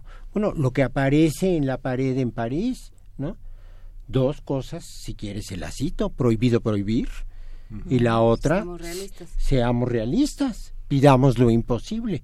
El problema es que la política y el manejo de las instituciones como usted lo sabe perfectamente bien aquí, se rige por normas institucionales. Y en medio de eso uno tiene márgenes de acción. La reacción de, las, de los que dirigen instituciones frente a las libertades extremas que no transforman las instituciones en ese momento, sino que después las instituciones tienen que capturar lo que queda de la represión. Eso fue la apertura democrática. La apertura democrática de Echeverría es después del 2 de octubre, ¿no? Y es una reconstitución del consenso de los gobiernos, no se porque ahí está el conflicto es la incorporación de muchos intelectuales, es la apertura a las revistas, es la incorporación de Paz, es la incorporación de González Casanova, es la apertura de las universidades, es la apertura del siglo XXI del editorial. Es decir, es una reinstitucionalización de aquello que fue el sentido mismo de la protesta, que era el llamado a la libertad, pero es la libertad institucionalizada y normada. Eso pasa así, porque así es, eso fue la revolución mexicana, eso es cualquier proceso. Hay un proceso de revuelta, de revolución, de cambio, que después se vuelve un proceso de reinstitucionalización que incorpora lo que demanda el cambio. Hay una parte, hay un aspecto, a ustedes les tocó este, hacer como dos grandes momentos de lecturas, la, la influencia del mundo académico tanto alemán con la escuela de Frankfurt, Benjamin Adorno, Horkheimer, todos estos autores, los franceses de la era de Derrida, Foucault, Deleuze, todo el horizonte de la historiografía francesa y luego eh, eh, entrar a finales de los 70 con toda esta cuestión de, de la guerrilla, con nuevas, nuevos pensamientos, nuevas maneras de ver el mundo con una filosofía donde hubo una emergencia de pensadores latinoamericanos, de pensadores africanos y de pensadores asiáticos. ¿Cómo, cómo se da este mundo? Digamos, la, los 60 son las lecturas por una parte del mundo conservador, no sé, de la escuela de Palo Alto, de las escuelas de California, de las escuelas funcionalistas, de Talcott Parsons contra Max Weber, por ejemplo. ¿Cómo se da este debate? ¿Cómo historiadores, como científicos sociales, qué lecturas han tenido que reinstitucionalizar, readaptar, volver a, meditar y qué lecturas nuevas vienen después en ese, en ese parteaguas que son los 60? Eh, solo que querría decir también eh, vuelve eh, justo la, la mención de ciertos nombres nos evoca también un deseo de este ciclo de, de volver a este diálogo también interdisciplinario que a veces ha sido marcado por grandes figuras que vienen de eh, la filosofía, de otros terrenos, de la sociología, la crisis de esos paradigmas, pues es una invitación a, a una nueva reflexión sobre el tema teórico, o manejo de cada disciplina y el diálogo entre todas estas. De alguna manera es eh, la idea es invitar también de nuevo a este a este acercamiento y este análisis de la segunda mitad del siglo XX entre las humanidades y las ciencias sociales, ¿no? Sí, ¿qué nos decimos hoy cuando hablamos de patria, cuando hablamos de justicia, cuando hablamos de futuro, ¿no? obviamente es un es, son conversaciones que son completamente distintas y son eh, conceptos completamente distintos. ¿Quién, ¿Quién puede ir a este ciclo de conferencias? ¿Dónde hay que inscribirse?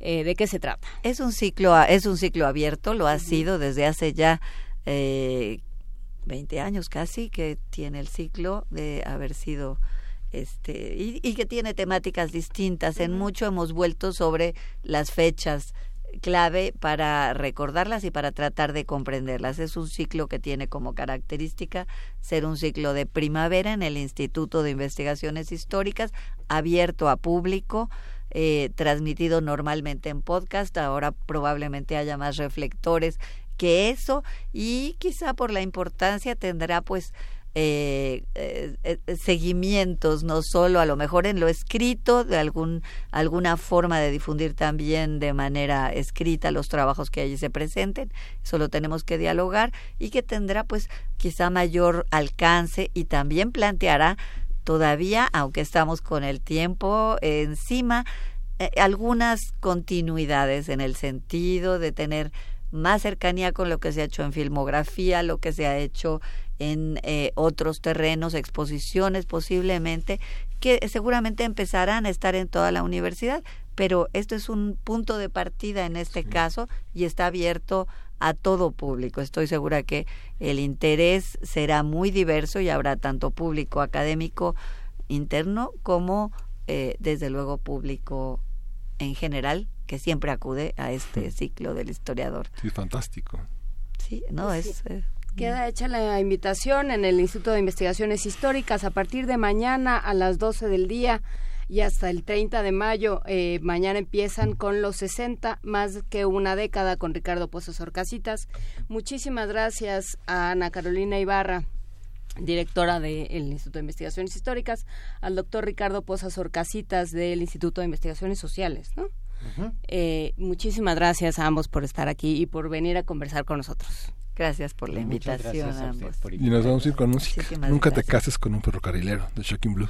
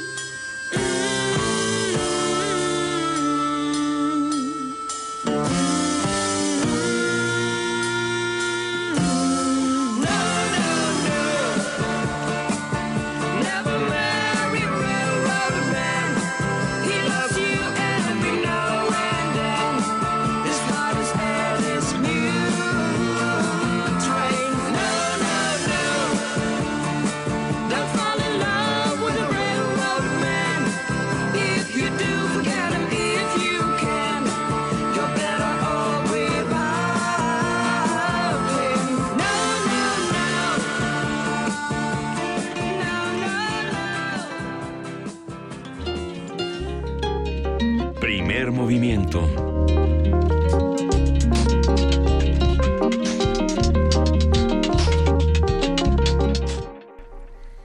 Las 9 de la mañana con 55 minutos. Acabamos de platicar justamente con el doctor Ricardo Pozas Orcasitas y con la doctora Ana Carolina Ibarra. Y, y bueno, se quedaron muchas reflexiones, interesantes reflexiones. Recomendar algunas publicaciones también para seguir entendiendo todos estos movimientos sociales. En la FIL se presentó un libro y... es- ¡Ah! ¿Cómo se llama este libro que además está buenísimo? Nada más eso me faltaba, justamente es de los movimientos de 1968. Toño Quijano, ¿dónde estás cuando te necesito? Con el nombre de... de- Es que el autor, si no me equivoco, es Francisco... No, bueno, este es el momento de... Hay un libro bien bonito, es, Es el azul. momento- es el momento de Es Jaime. azul, es chiquito y al rato les digo cómo se llama. No, yo creo que lo podemos eh, compartir en un rato más en redes Sí. sociales porque, bueno, este, me acaba de dar el momento que a las 3 de la mañana voy a gritar Meryl Streep y nadie va a entender por qué y es porque recordé que hace 50 años y así, cuando, cuando la mente se nos hace bolas. Pero bueno, muchos comentarios también en redes sociales. ¿Y ¿Qué Eh, de cosas se quedan fuera, no, Juan? Digamos, ¿de qué de cosas se quedan fuera? Sí, no, por supuesto. este, ¿no? Sí, por supuesto, porque además yo insisto que queda ahí la, eh, pues cómo actualizas este discurso y cómo lo actualizas, digamos, el 68 fue central para construir esta universidad y para construir una generación de este país, pero bueno, eh, ¿qué pasa después? ¿no? ¿Qué, qué, qué nos quedaron a deber? ¿Qué quedamos a deber? ¿Qué pasó con los relevos generacionales?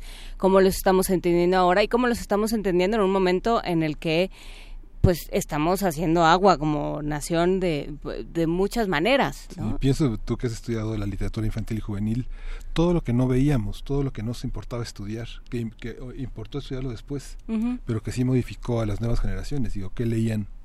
¿Qué leían de la literatura infantil y juvenil? Yo creo que sí modificó muy, muy fuerte. Yo creo que habría que rastrear, por ejemplo, Corazón Diario de un Niño, que fue un libro que se, que se dio mucho en escuelas, este Rosas de la Infancia, de María Enriqueta, eh, por supuesto, Vanegas Arroyo, todo lo que se hizo en su imprenta. Ahí, eh, ahí hay un trabajo interesante, sí, sobre, sobre las lecturas.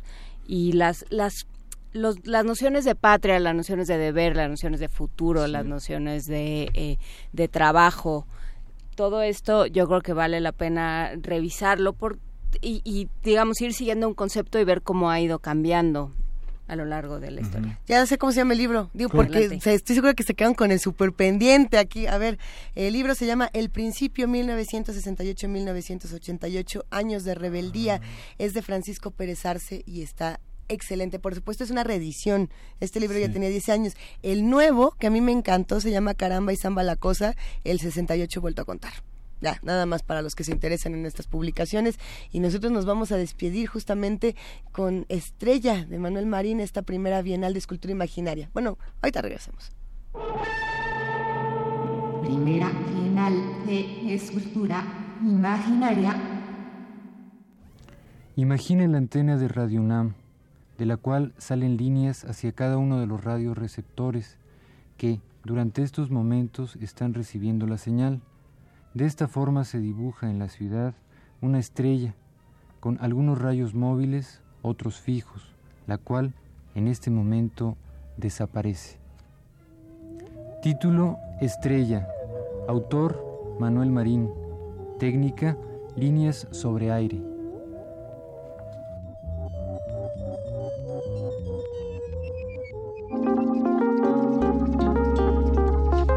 Primer movimiento.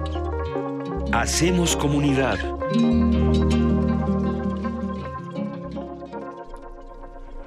Regresamos para despedirnos.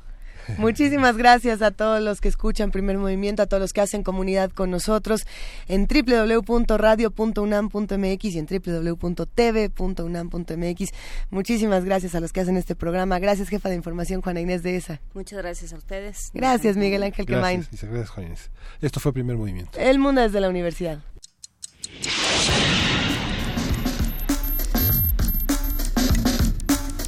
Radio UNAM presentó Movimiento. El desde la universidad.